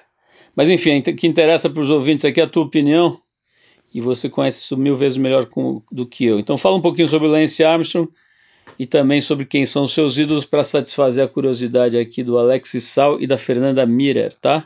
Müller, né? Acho que é a pronúncia certa. É, Paulo, é Müller. É, tem trema igual o meu sobrenome, igual o endorfina. Aliás, o trema do endorfina é só para criar uma associação com o, o Bugly do meu sobrenome. E, enfim. Cara, é, essas, é, bem, eu, eu, eu, compactuo, Paulo, com a tua, com a tua opinião, claro. E, e aí eu vou fazer aqui um, um adendo aí especificamente para respondê-los é, com relação ao Lance Armstrong. Vamos lá. É, é, eu já fui ídolo, é, já fui fã, perdão, né? Já fui fã do, do Lance, é, na época do, do Tour de France. Ele, ele é um cara muito legal de assistir, na minha opinião, né? Ele era um cara muito legal de, de acompanhar na pedalada dele. O jeito dele pedalando, a atitude dele pedalando, sempre me, me, me estimulou, né? Por isso que eu acabei me tornando um fã dele. E claro, essa história, né, dele ter sido uma vítima de câncer e tal, ter tido tumor no cérebro, na, no pulmão e tal. É, é, claro que, que fica ali, né, sublimarmente na sua, na sua, no seu subconsciente e você acaba achando aquilo mais fantástico ainda, muito embora o desempenho dele era de, de chamar atenção é, do ponto de vista tipo, opa, que, que, né, que, que tem esse cara que, que, que ele está ganhando daquela maneira.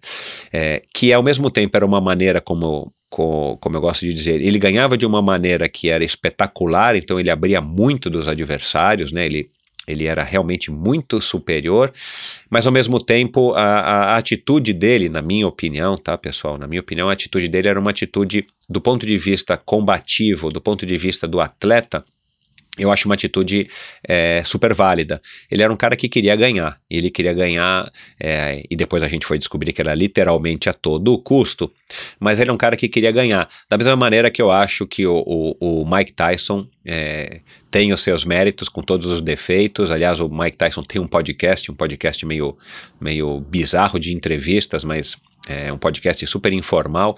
E só para curiosidade de todo mundo, Lance Armstrong, o, o Mike Tyson agora ele é um empreendedor é, com um sítio, um, uma espécie de resort é, na Califórnia que planta e serve e utiliza maconha é, para fins é, não apenas medicinais.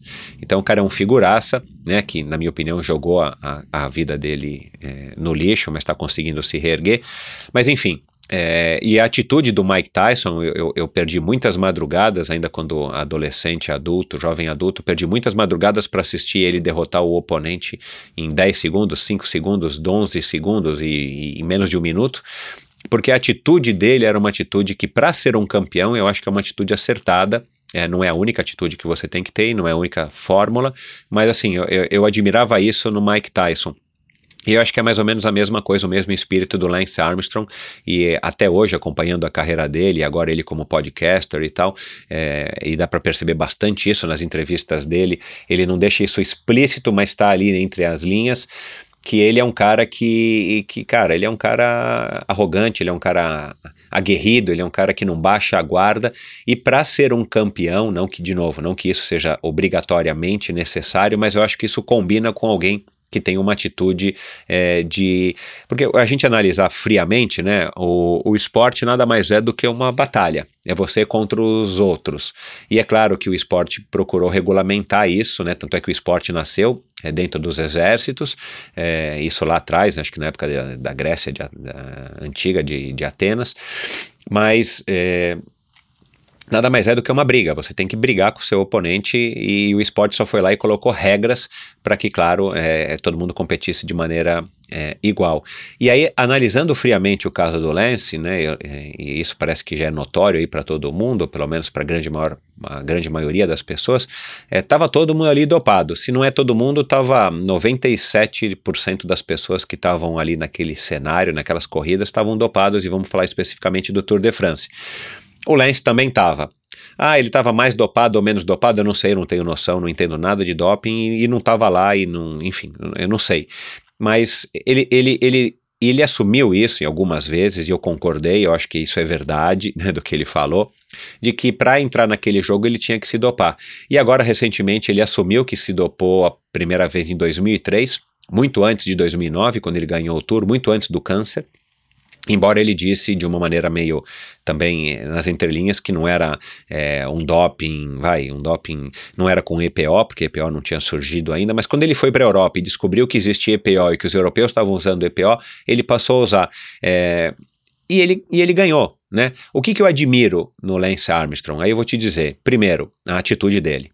Eu acho que ele é um cara que tem uma atitude de vencedor, embora né, tenha coisas que venham é, que sejam negativas com essa atitude dele. Não é à toa que ele foi pego, né, e ele mesmo assumiu isso nessa última entrevista, é, que foi uma entrevista que passou e agora faz é, no YouTube para NBC.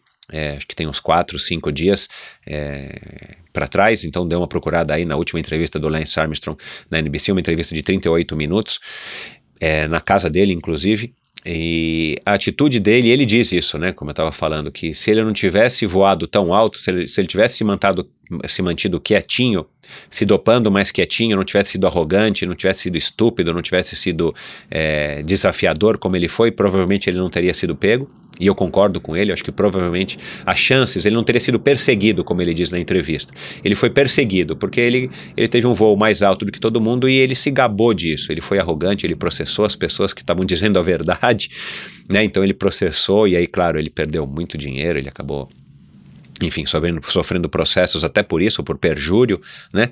Mas vamos lá. Então eu admiro ele pela atitude, admiro ele é, pelo atleta que ele foi, ele revolucionou o ciclismo. Isso é uma coisa que entre os ciclistas isso parece que é um consenso, tá? É, a maneira como ele encarava os treinos, a maneira como ele encarava pre a preparação para as provas, a maneira como ele se dedicava única e exclusivamente a um objetivo só, que era o Tour de France. Ele não queria saber das outras provas, para ele o que importava era o Tour de France. Então eu admiro isso nele. Ele revolucionou o ciclismo. Existe um ciclismo pré-Lance Armstrong, existe um ciclismo pós-Lance Armstrong, do ponto tam, também do ponto de vista do doping, mas principalmente do ponto de vista da preparação.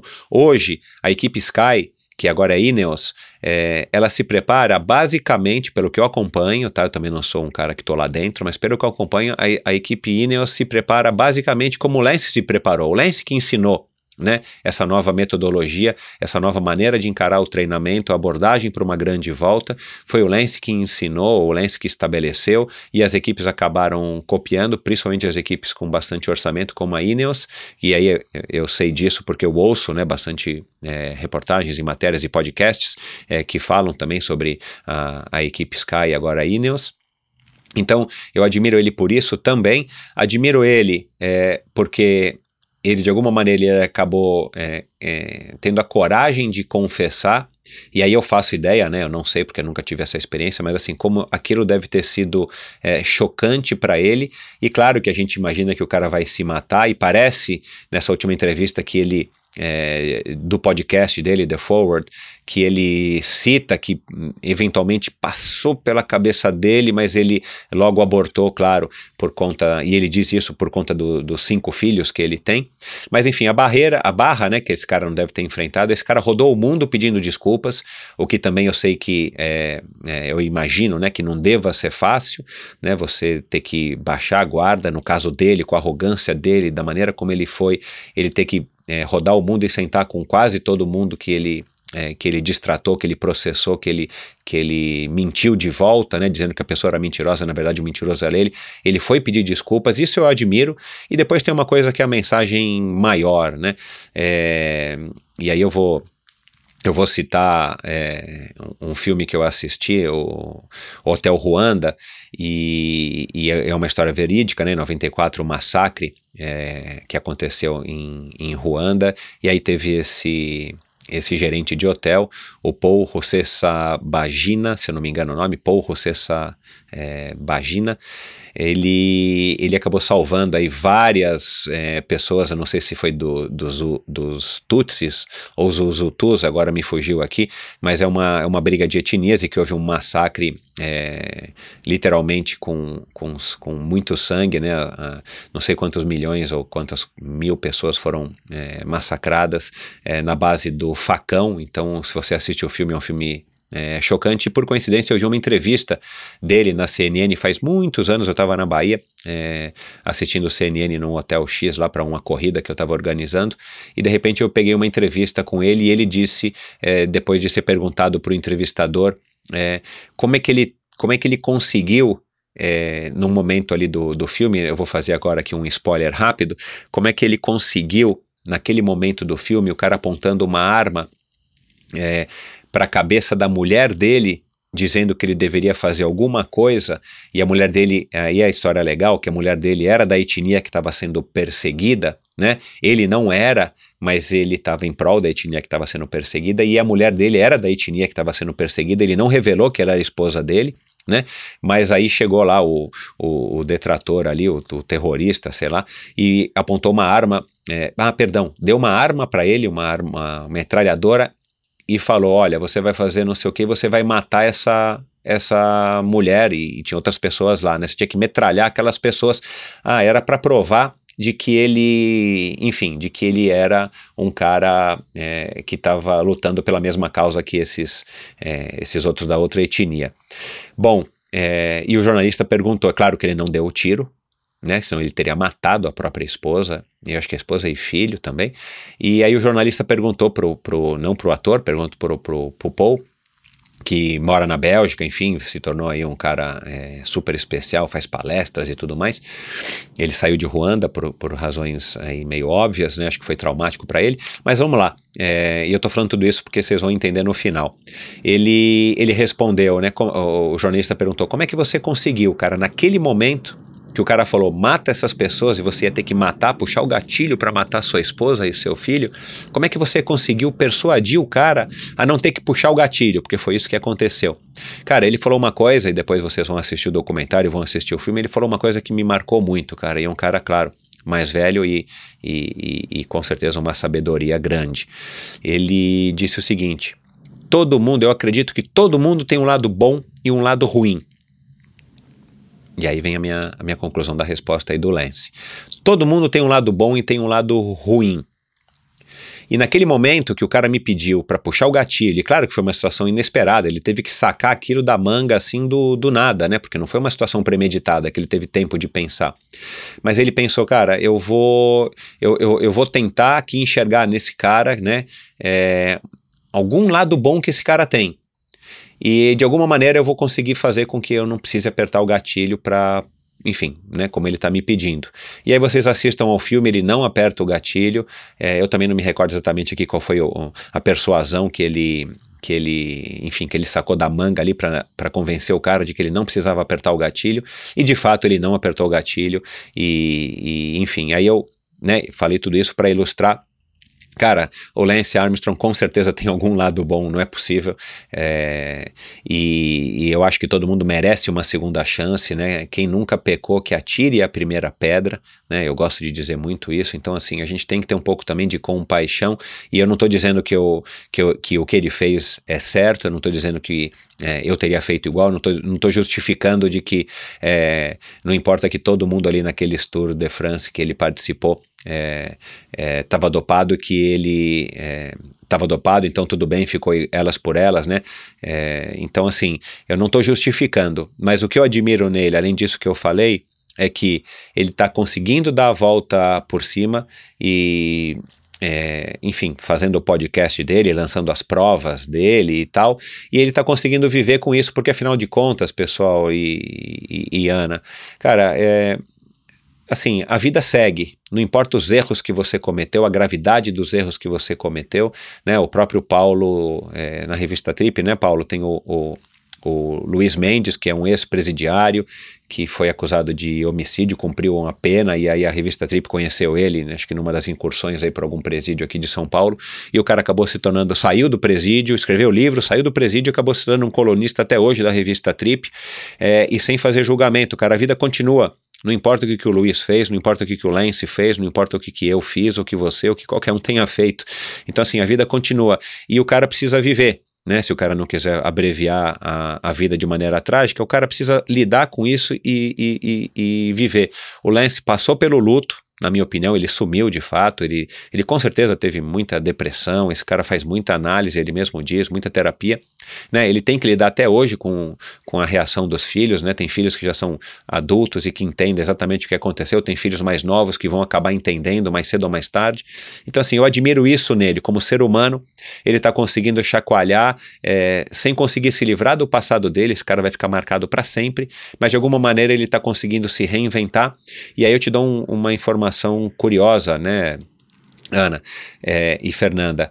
Ele ele voltou a falar de ciclismo, né? Ele tem um podcast que eu acompanho também, que, que, é com, que, que lentamente foi abordando cada vez mais ciclismo. Ele criou um podcast exclusivo chamado The Move, é, só sobre ciclismo, além do podcast de entrevista deles. E é um podcast que está desbancando todos os outros podcasts de ciclismo é, que existem, os, os, grandes podcasts de ciclismo, né, dentro da esfera de podcast, é, que não é né, uma mídia é, gigantesca, mas ele está conseguindo desbancar todos os podcasts de ciclismo e aí e aí tem aquela coisa que eu acabei de falar da oferta e da demanda, né, cara, da história das provas. Ele, se tem gente ouvindo, é, é porque ele tem alguma coisa para, alguma mensagem para dizer. Né? E se ele tem alguma mensagem para dizer para muita gente, é, eu não posso estar tá, é, é, errado se eu julgar ele mal. É, é, e muito pelo contrário, isso reafirma o que eu acho dele. Ele tem sim muita coisa para passar ainda, ele é um cara que viveu o, esporte, então eu acho que ele merece uma segunda chance. Ah, ele pode voltar a competir profissionalmente. Eu, eu não vou entrar nesse mérito, porque aí então, e se, e se, e se, eu também não sou diretor da, da UCI, eu não sou é, um, um, político do esporte, eu não entendo muito bem de todas as regras dos esportes, mas o que, que eu acho? Como ser humano, ele merece. E aí, de novo, vai ouvir o que ele tem a dizer. Quem quer, é, eu sugiro vocês a ouvirem o que ele tem a dizer, se vocês entendem inglês, eu sugiro vocês ouvirem, ouvirem entrevistas e tal, porque aí cada um faz o seu julgamento. Essa é a minha opinião, de maneira nenhuma eu idolatro ele hoje em dia, claro que não, não, não é mais um, um, um, ídolo meu, mas eu admiro ele como ser humano, porque ele está conseguindo dar a volta por cima. Ele é um pai de família, um pai de cinco, e ele, de alguma maneira, ele teve que encontrar um caminho para sair do buraco que ele se meteu e seguir a vida com todos os problemas que ele tem. E aí, na minha opinião, ele está super envelhecido. É, ele parece muito mais velho do que eu, por exemplo, né? Que a gente regula é mais ou menos a mesma idade, ele é mais novo do que eu. Mas, meu, o cara envelheceu muito nesses últimos anos, desde 2013, né, que se não me engano foi quando ele fez a confissão.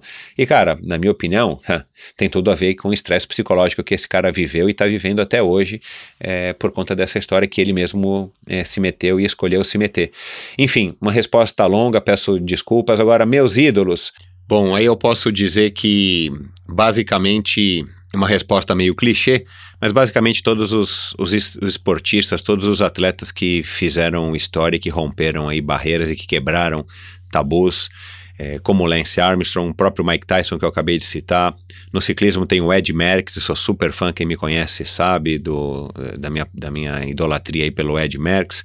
É, o Michael Jordan, o Tiger Woods, eu, eu, eu admiro todos esses atletas pelo que eles fizeram é, e, e, e, deixaram de legado para o esporte, mostrando que era possível fazer o que ninguém acreditava que fosse. O Kelly Slater, que ganhou aí 11 ou 12 vezes o Campeonato Mundial de Surf, e atletas nesse, com esse perfil de serem é, é, marcadores de uma época, para citar alguns aqui, né? Vou esquecer de muitos, mas para citar alguns. E ídolos, tirando os atletas, Cara, eu vou, eu vou dar uma resposta aqui que talvez aí alguns também se surpreendam, mas, cara, sendo bem sincero com vocês, eu idolatro a minha esposa, a Ive, e, e, por N razões, mas ela é uma mulher batalhadora, uma mulher que venceu na vida, uma mulher que se esforça muito para ser uma ótima esposa, uma excelente mãe, uma perfeita profissional e vira e mexe eu, eu digo isso para ela e não tenho vergonha de dizer, eu idolatro ela, eu sou fã número um dela e é por isso que a gente já está junto há, há sete anos e a gente vai continuar junto aí por muitos e muitos e muitos anos. Então é isso. É, espero que eu tenha aí respondido a, a, as perguntas de vocês é, satisfatoriamente, pessoal. Michel, para fechar aqui, cara, a última pergunta. A Ana Cunha pergunta o seguinte: Michel, o que, que você atribui os tempos estarem cada vez melhores hoje em dia, tanto para os triatletas profissionais quanto para os amadores? Serão os equipamentos, o conhecimento e a metodologia aplicada ao treinamento, ou será que é doping mesmo? Bom, mais uma pergunta aí nessa linha polêmica com relação ao doping, mas acho que é bem boa a pergunta da Ana Cunha. O que, que você acha, cara? É, é combinação de tudo isso? É menos doping, mais doping? Até curiosidade minha, você acha que essa, essas punições, esses escândalos que ocorreram, é, diminuíram o uso de doping ou continua igual? Bora, Paulo, vamos lá encerrar aí a conversa de hoje. Acho que já se estendeu por muito mais tempo do que a gente poderia imaginar, mas vamos lá. E Cara, é, desculpa, Alex, o Jack Chan, eu, eu achei que a pergunta passada tivesse sido da Ana e da Fernanda, na verdade foi do Alex e da Fernanda, e agora sim a pergunta da Ana Cunha do Apoia-se, perdão aí, Alex. Bom, é, eu, eu, eu, concordo com você, Paulo. É, na verdade, para mim é uma combinação é uma combinação de fatores. No caso é, dos esportes onde envolve é, o ciclismo, a bicicleta evoluiu muito em termos de tecnologia, né? Os equipamentos, é, desde rodas e, e quadros de carbono, é, é, os rolamentos de cerâmica e tudo mais, isso evoluiu e com certeza faz um diferencial enorme da época em que eu comecei, que era basicamente, enfim, bicicletas de alumínio, com rodas bem limitadas, não existia. É, rolamentos de cerâmica e o peso das bicicletas era um peso muito muito mais alto, perdão, muito mais alto do que é, o peso das bicicletas de hoje. O carbono era uma coisa, é, enfim, eram tubos de carbono é, colados com com cachimbos, a gente chamava de, de alumínio. Então, quando tinha bicicleta de carbono, era assim, era igual uma bicicleta de alumínio, só que era um pouquinho mais leve, mas era um carbono é, colado é, em cachimbos de alumínio que juntavam as peças. Então mudou completamente as próprias bicicletas de, de time trial, no caso do, do triathlon, né? São, eu, eu pedalei uma vez só para vocês terem ideia numa bicicleta dessas, é, mas é, com certeza faz toda a diferença, dá para a gente perceber, é notório e sabido aí de todo mundo que a evolução do, do equipamento para ciclismo evoluiu um absurdo. Então, no caso do triatlo, né, que é a pergunta aí da Ana, com certeza isso ajuda. É, e claro, né, profissionais ou amadores, hoje todo mundo tem acesso ao mesmo material, basta você ter um bolso bem fundo para conseguir comprar os materiais mais caros, que são os materiais que os profissionais usam, os materiais de ponta. Agora, é claro que o, o doping, é, eu acho assim, é uma opinião ambígua, eu acho que ao mesmo tempo que ele ele está sendo, é, eu acredito, tá? Eu quero acreditar que ele está sendo menos utilizado de uma maneira geral pelos profissionais. E no triatlo a gente tem pouquíssimos casos, infelizmente alguns casos né, de atletas brasileiros, é, profissionais e amadores aí recentes, até inclusive nesse ano.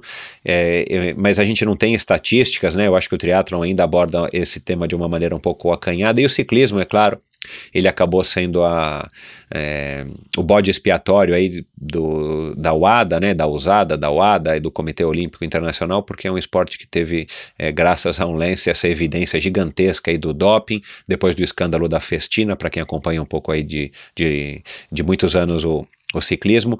Mas enfim, falando aqui dos atletas amadores, eu acho que é, aí sim o doping no amador acabou é, acontecendo de uma maneira é, que eu não tinha nunca imaginado isso quando eu competia, né, isso há mais de 20 anos atrás, que eventualmente amadores algum dia iriam se dopar. Se você tivesse me perguntado é, lá atrás, eu acho que eu teria dito não, nunca, para quê? Né? E, e, a gente ouve, né, e, e, e, é meio que velado, assim, eu não sei de fato de nenhum atleta amador que, que se dope, mas parece que é meio que um consenso, parece que as pessoas sabem, alguns médicos parece que já citaram, né? Eu já tive contato com médicos é, que já me, me disseram que, que sabem de atletas amadores e sabem de médicos que receitam doping, é, substâncias né, de, de aumento da melhora, é, de aumento da performance, perdão para atletas amadores aí que vai desde hormônio testosterona até EPO de fato e outras substâncias que eu também desconheço, mas é, que a gente sabe que existem. E é uma dó, enfim, é, é, é, é um, enfim, acho que é uma, uma deturpação do da característica e isso outro dia um um convidado disse isso, né, que o amador, né, se você for ver a etimologia da palavra, o amador, ele tem que amar o que ele está fazendo, por isso que ele é um amador. E aí, para mim, isso acaba parecendo uma incoerência. O cara ama o esporte e ao mesmo tempo ele está sabotando os outros competidores no, do ponto de vista de que ele está é, se utilizando aí de meios é, ilícitos e não regulamentados para que ele possa melhorar o seu desempenho. E aí, minha opinião, tá? Isso é uma opinião pessoal minha e eu sei que talvez vai causar polêmica. É, única, é, não única exclusivamente, mas basicamente para o cara poder postar nas redes sociais de que ele ganhou, de que ele fez aquele tempo aquele outro. Então, assim, eu acho, sei lá, eu condeno totalmente, eu acho ridículo. Eu acho que a metodologia é, e as ferramentas como medidores de potência, os, avalia os avaliadores de performance, é, claro que evoluíram e trouxeram também um pouco mais de, de apuro para o treinamento, então eu acho que o treino, é, de fato, hoje, ele acaba, ele acaba ajudando mais o atleta do que jamais ajudou por conta dos medidores, né, que, que, das métricas que existem hoje, principalmente também aí é, no ponto de vista da ciência, para você avaliar se o atleta está caminhando no caminho certo, em direção àquele objetivo, a melhora da performance ou não, mas eu acho que isso ainda é, é, é pouco perto da evolução que traz um equipamento de ponta, no caso aí das bicicletas, no caso do triatlon, e depois do caso do doping, é óbvio. Então, eu acho que é uma combinação de fatores, agora fazendo aqui só para encerrar esse episódio é, de uma maneira aí, dando uma, uma, um depoimento, uma opinião aí bem clara aí para mim, eu sou completamente contra é, o doping, pelo amor de Deus, é, eu acho um, um, uma sacanagem no bom e velho português, porque é, eu acho que a competição ela é legal quando ela é espontânea, quando ela é de igual para igual, e aí se mesmo que você ache que os outros estão se dopando, você se dopar porque acha que os outros estão se dopando e você achar que você está ganhando daquela pessoa por conta disso, eu acho completamente equivocado. E aí eu acho que eu já expliquei bastante isso aqui na, na, na minha resposta a respeito do Lance, né, na resposta anterior. Mas enfim, é, espero que eu tenha é, atendido aí a tua a tua expectativa de resposta, Ana. E para encerrar, Paulo, é, cara, muito obrigado aí a você, muito obrigado aí por toda essa é, esse tempo, né? O episódio de novo acabou se estendendo muito. Eu falo, cara, esse monster aí que eu tomo pra, me dar um up aí por conta desse meu, desse meu cansaço, ele acaba me deixando aí mais tagarela do que o normal. Bom, Michel, demais, cara, poder compartilhar esse momento do teu projeto, né? É, da endorfina, foi o maior prazer poder participar e lembrar um pouco das coisas, né? Lembrar da nossa amizade aí, que tem, sei lá, 25 anos, alguma coisa parecida. É um prazer a gente estar tá junto aí depois de tanto tempo, estar tá unido pelo esporte, né? Coisa que eu e você adoramos, né? E poder falar com todo mundo que gosta também, desde os profissionais, os caras que levam realmente a fundo a história, até os amadores ou quem está começando. Para mim é um enorme prazer. A Trip tem um respeito gigantesco por, por, pelo esporte, né? Como eu falei aí, muito mais pela, pelo que ele te produz em termos de, de crescimento humano, né? Do que propriamente pela performance, pelos recordes, pelos tempos, né? Eu acho muito bacana aí você estar tá dedicando a tua vida para fomentar, praticar e, e falar mesmo, refletir sobre o esporte, cara. Então parabéns aí pelos dois anos do Endorfina, brigadão pelo convite e boa sorte aí, que você consiga comemorar aí pelo menos os mesmos 35 anos que eu estou comemorando agora do Trip FM, tá bom? Super abraço aí para você e para todos os seus ouvintes, cara. Valeu, obrigado. Bom, para terminar, quero agradecer, é claro, a todo mundo que de alguma maneira participou e continua participando do Endorfina Podcast, a começar por você, ouvinte. Sem você, não estaria aqui, né? É, isso parece um, um clichê, mas é verdade. Eu comecei gravando o Endorfina, na verdade, para eu ter é, um desafio aí para para tá perseguindo, né? Para mim o endorfina sempre foi um desafio, como eu já expliquei aqui algumas vezes. Eu não entendia nada de podcast, eu era só um ouvinte, não entendia nada dessas, desses recursos tecnológicos. E aí resolvi fazer o endorfina e extravasar um pouco dessa minha curiosidade em estar tá conhecendo as pessoas. Mas claro, sem você ouvinte eu não teria chegado aí a 90 e poucos episódios que eu já gravei e, e não teria tido essa motivação. Então, muito obrigado a você, ouvinte, é parte fundamental, importantíssima. E claro, na outra ponta, o convidado, porque sem o convidado eu não conseguiria estar tá levando esse conteúdo para você, ouvinte. Então, obrigado também a todos os convidados, sem exceção. Todos foram excepcionais, todos foram muito legais comigo, o que também acaba sendo um, um gás aí de, de energia para eu estar tá continuando fazer, a fazer esse trabalho. Obrigado a todo mundo que de alguma maneira é, apoiou e incentivou, desde a minha mulher até os patrocinadores, os amigos e patrocinadores que estão me acompanhando aí desde então desde o comecinho do Endorfina, para estar tá de alguma maneira me ajudando a viabilizar o podcast. Obrigado ao pessoal da Pulsante, especialmente ao Gabriel, que foi quem é, me alertou aí para dar uma, uma melhora na qualidade do áudio. Acho que desde o terceiro episódio o Gabriel toma conta do Endorfina para que o áudio chegue com essa qualidade que você tem hoje aí no seu fone de ouvido, no seu carro, é, no seu Bluetooth. Então, obrigado, Gabriel. A sua contribuição é fundamental para a qualidade do Endorfina. E aí todo mundo que manja de podcast sabe disso. E obrigado também a todo mundo que apoiou, a todo mundo que apoia através da plataforma Apoia-se, todo mundo que comprou as camisetas do Endorfina lá atrás no começo para me ajudar aí também a financiar parte desse projeto. Obrigado a todo mundo que escreve, todo mundo que participa, todo mundo que participou das promoções, é, das pesquisas que eu fiz. Enfim, Um agradecimento geral, de geral aí para todo mundo. O Endorfina Podcast não seria nada sem vocês. Isso não é um clichê, é a pura verdade. Espero que a gente continue junto aí por mais dois anos, por mais dez anos e quem sabe, né, Paulo, por mais trinta e poucos anos, como tá o Paulo aí até hoje à frente do, do talk show dele. Muito obrigado, um grande abraço e valeu! Obrigado por ouvir esse episódio do Endorfina. Acesse o endorfinabr.com, vá no post do episódio de hoje para conhecer um pouco mais sobre o meu convidado e alguns assuntos abordados em nossa conversa.